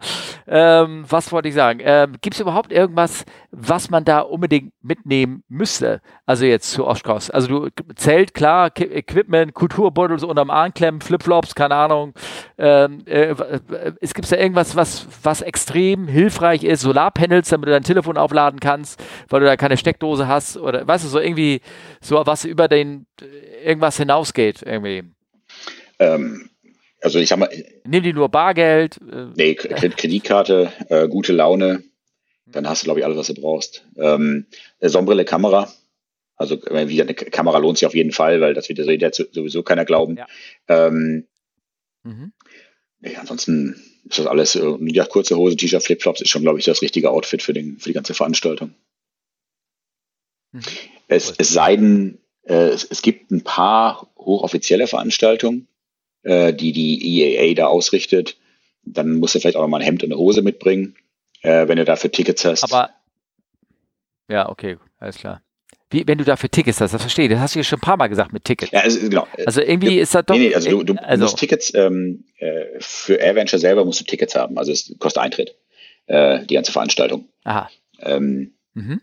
Auch wenn du mit dem Flugzeug äh, auch, wenn, auch, auch, dein, auch wenn du mit dem Flugzeug, ja, ja, du, du brauchst. Kommt da, kommt da ein Schaffner und tak, tak, tak, macht, äh, macht nö, alle es, ähm, oder was? Es gibt ja. einen Checkpunkt zwischen Flugzeugpark und, äh, und, und da, wo eigentlich, sag mal, die Hauptveranstaltung ist, wo die ganzen Aussteller sind und äh, Fressbuden und Vergleichbares. Da gibt's ein, da werden auch, da werden quasi Armbänder kontrolliert. Du wirst so wie so eine, wie so eine Taube, kriegst so ein, so ein Plastikbändchen und dann weiß jeder, dass du an dem Tag rein darfst. Oder es gibt eine Farbe, die dann für die ganze Woche gilt. Ähm, Nein, es gibt ein paar Abendveranstaltungen, ähm, hauptsächlich so aus der Luftfahrtindustrie, wo dann auch äh, Sachen versteigert werden. Es gibt dann so ein Benefits-Ding, wo du extrem viele coole Sachen ersteigern kannst für extrem viel Geld, die dann alle für einen guten Zweck zu, zukommen. Und das ist, ähm, dafür brauchst du dann mal entweder eine Einladung oder ich glaube, ja. Tickets kann man auch okay. kaufen, aber das ist, äh, ich sag mal, vorsichtig. Das fängt so in dem Bereich an, wo der unser gesamter Fliegerurlaub liegt. Ja, okay, alles klar. Also eine F-16 oder sowas. Was da so. Nein, also da kannst du ja alles von ähm, eine Rundführung bei Boeing mit dem CEO bis hin zu B-17 Type Rating. Äh, es gibt normalerweise immer einen Sponsor der gesamten Veranstaltung, der, der irgendwie ein paar Autos sponsort. Dann kannst du halt dann, ich weiß nicht, äh, ich glaube Ford ist es normalerweise, gibt es halt irgendwie einen Ford, den du ersteigern kannst. Hm. Der dann irgendwie speziell getuned. Also sehr, sehr gerne irgendwie so eine Nummer äh, Ford Mustang und dann im PM50 Design. Also ja. schon, wo dann, der dann auch dann weggeht für eine gepflegte sechsstellige Summe, ja, die okay. nichts mit dem echten Wert des Autos zu tun hat, aber für einen guten Zweck. Also da ja, ja, klar, logisch, ich verstehe, ich verstehe. Ah, okay, cool. Und dafür muss er vielleicht ein Hauch besser angezogen sein. Haben wir irgendwas vergessen oder irgendwie sowas? Haben wir irgendwas vergessen? Also zur Beruhigung, wir sind bei einer Stunde 45. Das heißt, wenn wir, wenn, wenn jetzt einer, wenn wir dann doch langsam zum Ende kommen sollten und noch jeder, für, ich habe auch eine Geschichte mit übrigens, noch eine Geschichte da äh, erzählen kann, denn, denn schlagen wir die Folge äh, 67. Das lag dir doch sehr am Herzen. Mit, mit Roland. Ja. äh, Ich dann würde ich einfach sagen, kommen wir zum Thema kleine Geschichte. Ja, genau, dann mach das wir, wir, wir lassen Andreas mal anfangen, der war so schweigsam die letzten Ja, genau. Den, Minuten. Also er hat, ich habe Ja. immer gesehen, wie er sich die ganze Zeit gelacht und gefreut hat und ich glaube, er hat das sehr genossen, auch nochmal die Beschreibung äh, zu, zu sehen. Vor allen Dingen, man muss ja nochmal sagen, du bist derjenige, der das organisiert diesmal, ne? Das möchte ich nochmal erwähnen. Ich, ich bin derjenige, der. Na, Der Martin, das ich rede mit Andreas. Ja, genau. Achso, wollte ich sagen. Ja, du, Andreas, du hast auch das Management so ein bisschen in, in der Hand, ne? Also muss man ja schon mal Ja, sagen. ich, ich, ich, sage, ich sage mal, ich organisiere das schon mit Martin zusammen. Also wir organisieren das schon zusammen und äh, das macht nicht einer alleine und das macht auch keinen Sinn, dass das einer alleine macht. Ja. Und ähm, genau. Nee, Und äh, wenn du meinst, ich habe mich hier köstlich amüsiert, ja, weil ähm, euch dabei zuzuschauen, wie ihr euch unterhaltet, es ist herrlich. Ah, okay. Ähm, aber zu einer kleinen Geschichte. Ja, genau. Ähm, sehr gerne, sehr gerne teile ich eine kleine Geschichte von meinem ersten tatsächlichen Fliegerurlaub in Skandinavien, wie vorhin erwähnt, ähm, wo es auch ein bisschen darum geht, was kann einem alles passieren, wenn man als Gruppe unterwegs ist und eine gewisse Gruppendynamik sich auch einfach einspielt. Es war ein kleiner Ausflug. Wir sind von Hamburg nach Norwegen, nach Schweden und zurück nach Hamburg geflogen. Und irgendwann waren wir unterwegs in Schweden. Es war ein schöner Tag, aber äh, das Wetter wurde schlecht und wir mussten halt dann halt auch einen Weg finden, wo wollen wir übernachten und können auch das schlechte Wetter aussitzen, dass es uns nicht ganz erwischt und wir können am nächsten Tag weiter. Wir waren vier Flugzeuge, vier Crews. Wir haben uns zusammengetan mittags, wo können wir hinfliegen, haben auch ein schönes Ziel gefunden ähm, in Kalmar und haben unsere Flugpläne aufgegeben, unsere Flüge vorbereitet, sind dann dorthin geflogen, haben auch schön Formationsflug gemacht und alles. Es war ein großes Erlebnis, aber dann waren wir von unseren drei Stunden, waren wir zwei Stunden unterwegs als Gruppe. Wie gesagt, vier Flugzeuge, bis wir drauf kamen. Wir fliegen zu einem Flugplatz, der überhaupt keinen Sprit für uns hat. Da haben wir gefragt, äh, es kann überhaupt nicht sein, dass unser Flugplatz keinen Sprit für uns hat. Es hat ja ein extra danach geschaut, ob wir Sprit hatten. War dann auch so, AI, wie heißt es, AIP hat gesagt, es gibt Sprit an dem Flugplatz, aber Notam gab es, hat gesagt, es gibt keinen Sprit für uns. Das heißt, wir waren unterwegs auf einem Flughafen, zu einem Flughafen, für den wir keinen, ja, an dem es keinen Sprit für uns gab. Schlechte Flugvorbereitung. Hm, Wir haben dann gesagt, wir fliegen Das weiter. darf ich unterstreichen. Das hört sich so an. Also, ne? Gut, nur das, Ja. Wir haben gesagt, wir fliegen weiter, wir fliegen da mal hin. Wir waren dann unterwegs natürlich auf unserer Infrafrequenz, haben dann auch gesagt, ja, wir würden uns dann gerne abmelden, äh, weil wir unseren Flugplatz erreichen und äh, Kontrollzone und und und und und. Du willst dich rechtzeitig anmelden. Ja. Und dann wurden wir von den Fluglotsen aufgeklärt, ja, aber der Flughafen ist geschlossen. Gab es auch einen Notam dazu. Ja. Ja, dass der Flughafen geschlossen war. Dann waren wir schon über zwei Stunden unterwegs Richtung Flughafen, der geschlossen ist. Ähm, wurden dann aber auch aufgeklärt, es ist nicht so schlimm, ihr seid in Schweden, ihr könnt an nicht besetzten Flughäfen landen. Ah. War dann auch ein Erlebnis, internationaler Flughafen, der halt nicht besetzt war. Wir sind gelandet, wir haben durch Glück, haben wir dann jemanden gefunden, der auch sichergestellt hat, dass wir aus dem Flughafen raus und am nächsten Tag wieder rein konnten, weil er vom lokalen Club war und die hatten uns dann auch glücklicherweise Wieso, weil es sonst abgeschlossen Sprit. wäre oder was? Oder, oder Ja, es gibt dann eine Drehtür, die führt raus, aber die Drehtür führt halt nicht mehr rein in den Flughafen. Okay. Dann stehst du dort und hinter dem Zaun und wartest auf deinen Flughafen, äh, bis dich jemand in, in den Flughafen reinlässt. Ja, okay. Ja, und wir hatten halt sehr viel Glück und es ist eine schöne Sache, weil Flieger sind halt auch eine große Community, man hilft sich dann gegenseitig und wir durften ihnen dann noch Sprit abkaufen von dem lokalen Club. Das heißt, wir sind dann auch noch wieder weggekommen. Ohne groß, große Probleme. Aber die Essenz der Geschichte war halt für mich, wir waren alle heiß aufs Fliegen, wir haben gut geplant, aber wir haben auch unsere Vorbereitung gemacht, aber keiner hat es wirklich ordentlich gemacht. Weil sich jeder halt auf nicht den gut. anderen verlassen hat oder, oder so ein bisschen. Jeder hat, jeder hat sich ein bisschen auf den anderen verlassen. Man hudelt dort ein bisschen durch. Ähm, deswegen ist es nicht unsicher, aber manche Sachen vergisst man einfach und man muss sich wirklich zusammenreißen, dass man in dieser Gruppendynamik das einfach nicht vergisst, sich ordentlich vorzubereiten. Und da ist jeder auch selber verantwortlich. Klar. Lehrgeld bezahlt sozusagen. Absolut. Ja. Sehr schön. Und viel erfahren. Ich habe auch noch, deine Geschichte, die kenne ich ja so halb. Ich glaube, die schiebe ich am Anfang. Ich schiebe auch immer mal eine Geschichte von, darf ich das, Martin? Äh, ja, du hast gerade kurz unterbrochen, Entschuldigung, ich habe dich gerade nicht gehört. Ich wollte dich einfach nur unterbrechen. Du wolltest deine Geschichte erzählen. Ich wollte mal ganz kurz meine ganz kurz einwerfen. Die hat nämlich was auch mit Fliegen zu tun, mit Vorbereitung, weil die passt nämlich ganz schön. Ist aber nicht meine Geschichte, aber von Lehrgangskollegen von mir damals, von hier unserer großen heldenhaften Bremer Flugschule, die dann in Phoenix geflogen sind. Und dann haben sich zwei Typen aus meinem Lehrgang, die waren immer so ein bisschen die Hotshots, ne? Die äh, haben gesagt, wir machen das irgendwie alles und wir kriegen, wir sind immer ganz, ganz jovial unterwegs und dann haben sie sich äh, eine Cessna 152 gemietet, also richtig so ein High-Performance-Renner, sind nach Los Angeles, äh, übers Wochenende hatten sie ein bisschen länger frei, wollten nach Los und die hatten immer schon rumgetönt, wir landen in LAX Airport, ne? Und ich immer so, ja, ja, mach das mal, alles, ne? ich habe mir das nur angehört und habe es nicht glauben wollen. Und die sind aber in der Tat war so heldenhaft hingeflogen nach Los Angeles, haben sich angemeldet, den Funk dadurch gequält, ne? war dann letztendlich ähm, ähm, im Downwind von, von Los Angeles Airport ne? und der Tower Lotse immer, where do you want to park? Ne? Weil Ramp-Fee oder irgendwas, ne? Und die so, uh, no touch and go only. Also hat ein Touch and Go gefragt, ne? Sir, kam nur die Antwort, Los Angeles is not for training. Say your intentions äh, we like to leave. Und ich musste sie wieder raus. Im Exit immediately. Get out of here. Ich meine, also ich hätte es denen gleich erzählen können, aber ist egal. Ja. Na gut. Ah, ja, ja, ja, ja. Man muss auch ein. Apropos Überraschung. Hast du eine Überraschung für mich? Überraschung? Äh, nee, ich habe jetzt keine Überraschung. Ja. Ähm, aber du hast ja gesagt, die, meine, meine Geschichte kennst du schon ein bisschen. Ich überlege gerade, ich hätte sogar noch fast noch eine, wo wir gerade von Anflug reden, fast noch eine zweite, die aber auch ganz, ganz früh in meinem fliegerischen Leben passiert ist. Soll ich, ähm, wobei, wenn ich sie kenne, die anderen kennen sie nicht. Äh, ja, ist. Äh, okay, ich, ich mache die. Erzähl. Ja, ich, ich mache. Ja. Vielleicht haben wir auch ganz kurz eben Zeit für zwei kurze Geschichten. Also, ich mache mal kurz die, ja. die du anspielst. Meine, meine, meine Benny, meine ganz persönliche Benny Hill-Geschichte sozusagen.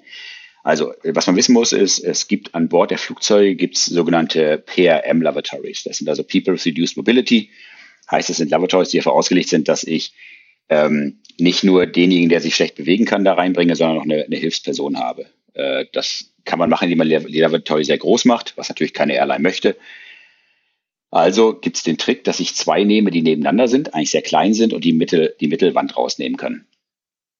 Also ich war auf dem Flug, äh, war genau in so einer besagten äh, Lavatory und habe festgestellt, dass dieses äh, Scharnier sah aus, als wenn das quasi seit 30 Jahren nicht benutzt wurde. Und äh, ich bin ja nur immer sehr, ähm, wollte, einfach, wollte einfach mal wissen, wie häufig die denn das, das äh, Thema angehen oder haben im Flug, ähm, weil selbst die großen Hersteller sich so mal ein bisschen unsicher sind, wie häufig das eigentlich benutzt wird. Und bin zur Crew, habe dann gesagt, Mensch, hier, PRM Laboratory, wie häufig macht ihr die denn eigentlich auf? Die erste äh, Cabin Crew wusste gar nicht, wovon ich rede. Die zweite wusste dann, worum es geht. Und die dritte war eine, die es vor 20 Jahren mal quasi gemacht hat. Da haben wir dann ein bisschen drüber gesprochen. Gerade die erste, die gar nicht wusste, worum es geht, wollte das halt sehen. Wir sind also zu dem äh, Lavatory-Block dann gegangen. Äh, da gibt es also, der ist in der Mitte vom Flugzeug. Du hast also zwei Zugänge links und rechts, äh, zwei Mädels rechts, äh, ich mit der anderen Cabin Crew links. Äh, Tür aufgemacht, und was mir aufgefallen ist, der Flieger war extrem leer und ganz, die Reihe kurz, direkt hinter. Ganz, ganz kurz beschreiben, äh, glaube ich, weil ich glaube, ich glaube, ich weiß solche Dinge. Ich glaube, 340er hatte sowas. Und das sind zwei, zwei genau. Toiletten, genau. die, die sind sich, oder zwei zwei Blöcke praktisch mit je zwei Toiletten, die sehen sich gegenüber und, das, und der äh, Gang ist quer zur Flugrichtung und du machst eine Tür auf mhm. und kannst damit praktisch den Raum zwischen den beiden Toiletten als Privatraum machen. Du hast praktisch aus, kann es sogar auf vier Toiletten eine große mhm. gemacht, sowas in der Art? Nee, das, also das Design war zwei Lavatories, die in der Mitte stehen. Ja. Die beiden Türen sind links und rechts davon. Du ja. gehst also von der Seite rein. Mhm. Und die, die Trennwand zwischen den beiden, die kannst du rausnehmen, die kannst du falten. Ah, Damit okay. hast du im Prinzip aus den zwei kleinen eine große gemacht. Ah ja, okay. Wicht, wichtig an der, an der, als wir da quasi rein sind äh, und ich bin halt auf der auf der linken Seite mit der mit der Cabin Crew Dame da äh, rein, äh, weil das von von der Seite quasi ähm, äh, aufmachst oder zumachst.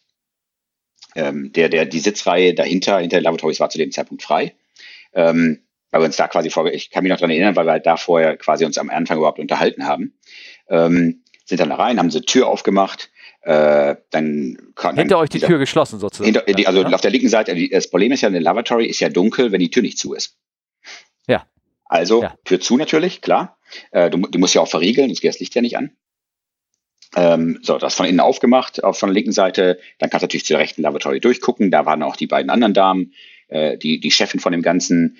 Und dann haben wir ein bisschen, ich weiß mal so, fünf bis zehn Minuten diskutiert, wie man denn äh, die, wie man eigentlich das Ganze macht. Weil es ist zwar, jeder hat sich das Ganze ausgedacht, aber es gibt ja nirgendwo eine Anleitung, wer wen wie wo anfasst. Ich habe mich dann auch von den Damen da einmal quasi von rechts nach links äh, quasi heben lassen, um zu zeigen, wie das, wie das eigentlich machst mit so einer Person, wie die aus dem Rollstuhl rauskommt. Und das war auch alles schön und gut. Und ähm, nachdem wir dann keine weiteren Fragen sozusagen, die Kollegin, die auf meiner Seite war, macht halt die Tür auf. Äh, nee, äh, genau, ich, ich mache quasi die Tür auf, gehe da raus und sehe einen Passagier direkt vorne links auf diesem Viererblock hinter der, der Lavatory sitzen, der mich anguckt. Ist ja nichts, nichts Ungewöhnliches. Ja. Äh, dann geht die Tür zu, dann geht die Tür auf, dann kommt die erste Cabin Crew Dame raus. Und du siehst schon in seinem Blick, dieses, warte mal, der Typ kommt aus der Lavatory, jetzt ist da noch eine Cabin Crew. Und du hast so für, für eine Sekunde fiel bei ihm so der Groschen, nach dem Motto, warte ja. mal, in der Sekunde geht die Tür wieder auf, die nächste Dame kommt da raus, da waren ja. schon zwei, da, da, ja. da, hast, da hast du echt gesehen, wie, wie bei ihm, also gerade hat sich wohl eine Dose Cola hinten geholt, wie anfing ja. die Cola so langsam am Kinn runterzulaufen, weil er echt nicht wusste, was er mit der Situation anzufangen hatte. Und äh, in der Zeit äh, hatte dann die, die ähm, Chefdame da natürlich die Tür von linken Seite wieder zugemacht, weil sie muss die zumachen um sicher zu gehen, ja. dass die halt nicht aufgeht, wenn da Passagiere drin sind. Und dann kam halt die dritte da raus. Und diesen Gesichtsausdruck von diesem Passagier, dass ich da rausgekommen bin und dann drei weitere Damen wie in so einer ganz schlechten Benny Hill Nummer oder ja. äh, äh, Dick und Doof war ja damals auch so eine Sendung. Diesen Blick werde ich nicht vergessen. Ich glaube, dass der bis heute, weil der ja nicht wusste, dass wir rechts alle reingegangen ja. sind sozusagen. Ja, ja, ja. Das, hat, das hat er bis heute, glaube ich, nicht verstanden, wie da vier Leute rauskommen konnten. Und ich habe es mir nicht angeguckt, aber ich bin mir sicher, dass als wir alle weg sind, dass der aufgestanden ist und diese Lavatory aufgemacht hat, um zu gucken, wie groß sie denn ist und wo die hinführt, diese Tür. Und vor allen Dingen, was ihr da gemacht habt, ne? Ja, das wird. Ich bin mir fest davon überzeugt, dass der bis heute nachts nicht schlafen kann. Ja, äh, kannst du mal ganz kurz für unseren Hörer erklären, wieso war der denn so verwirrt? Warum, ich meine, was kann man, ich meine, ich verstehe noch nicht ganz. Ähm, äh, ja, jetzt kommt's. Ähm, die Frage ist, ob das unsere Hörer auch spannend fanden. Ich fand es definitiv spannend ich hoffe, Andreas, du hast nur irgendwie 15 Prozent der Sendezeit gefühlt bekommen, aber es waren, glaube ich, mehr. Ähm, ich hoffe, das war auch äh, für dich sozusagen okay, ne?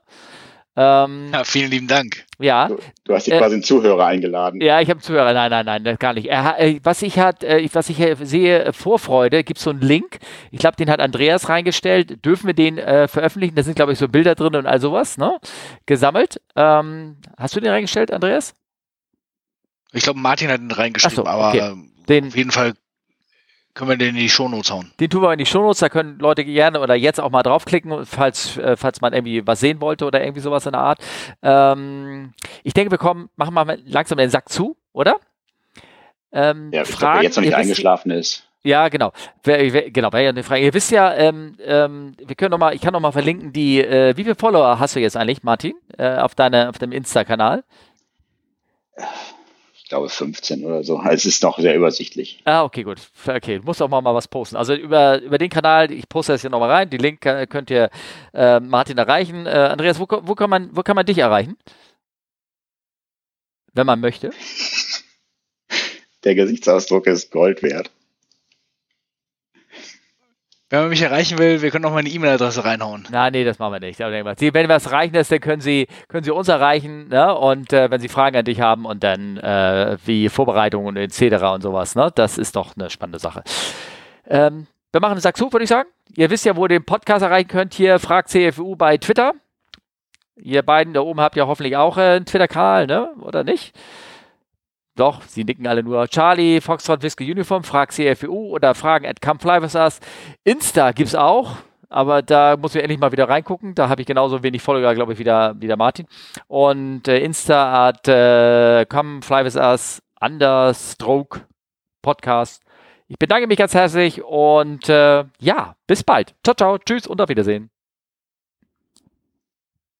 Wollte ich nicht auf Wiedersehen sagen? Das ist ein Podcast, nicht nur. Äh, Ciao. Ciao. Tschüss.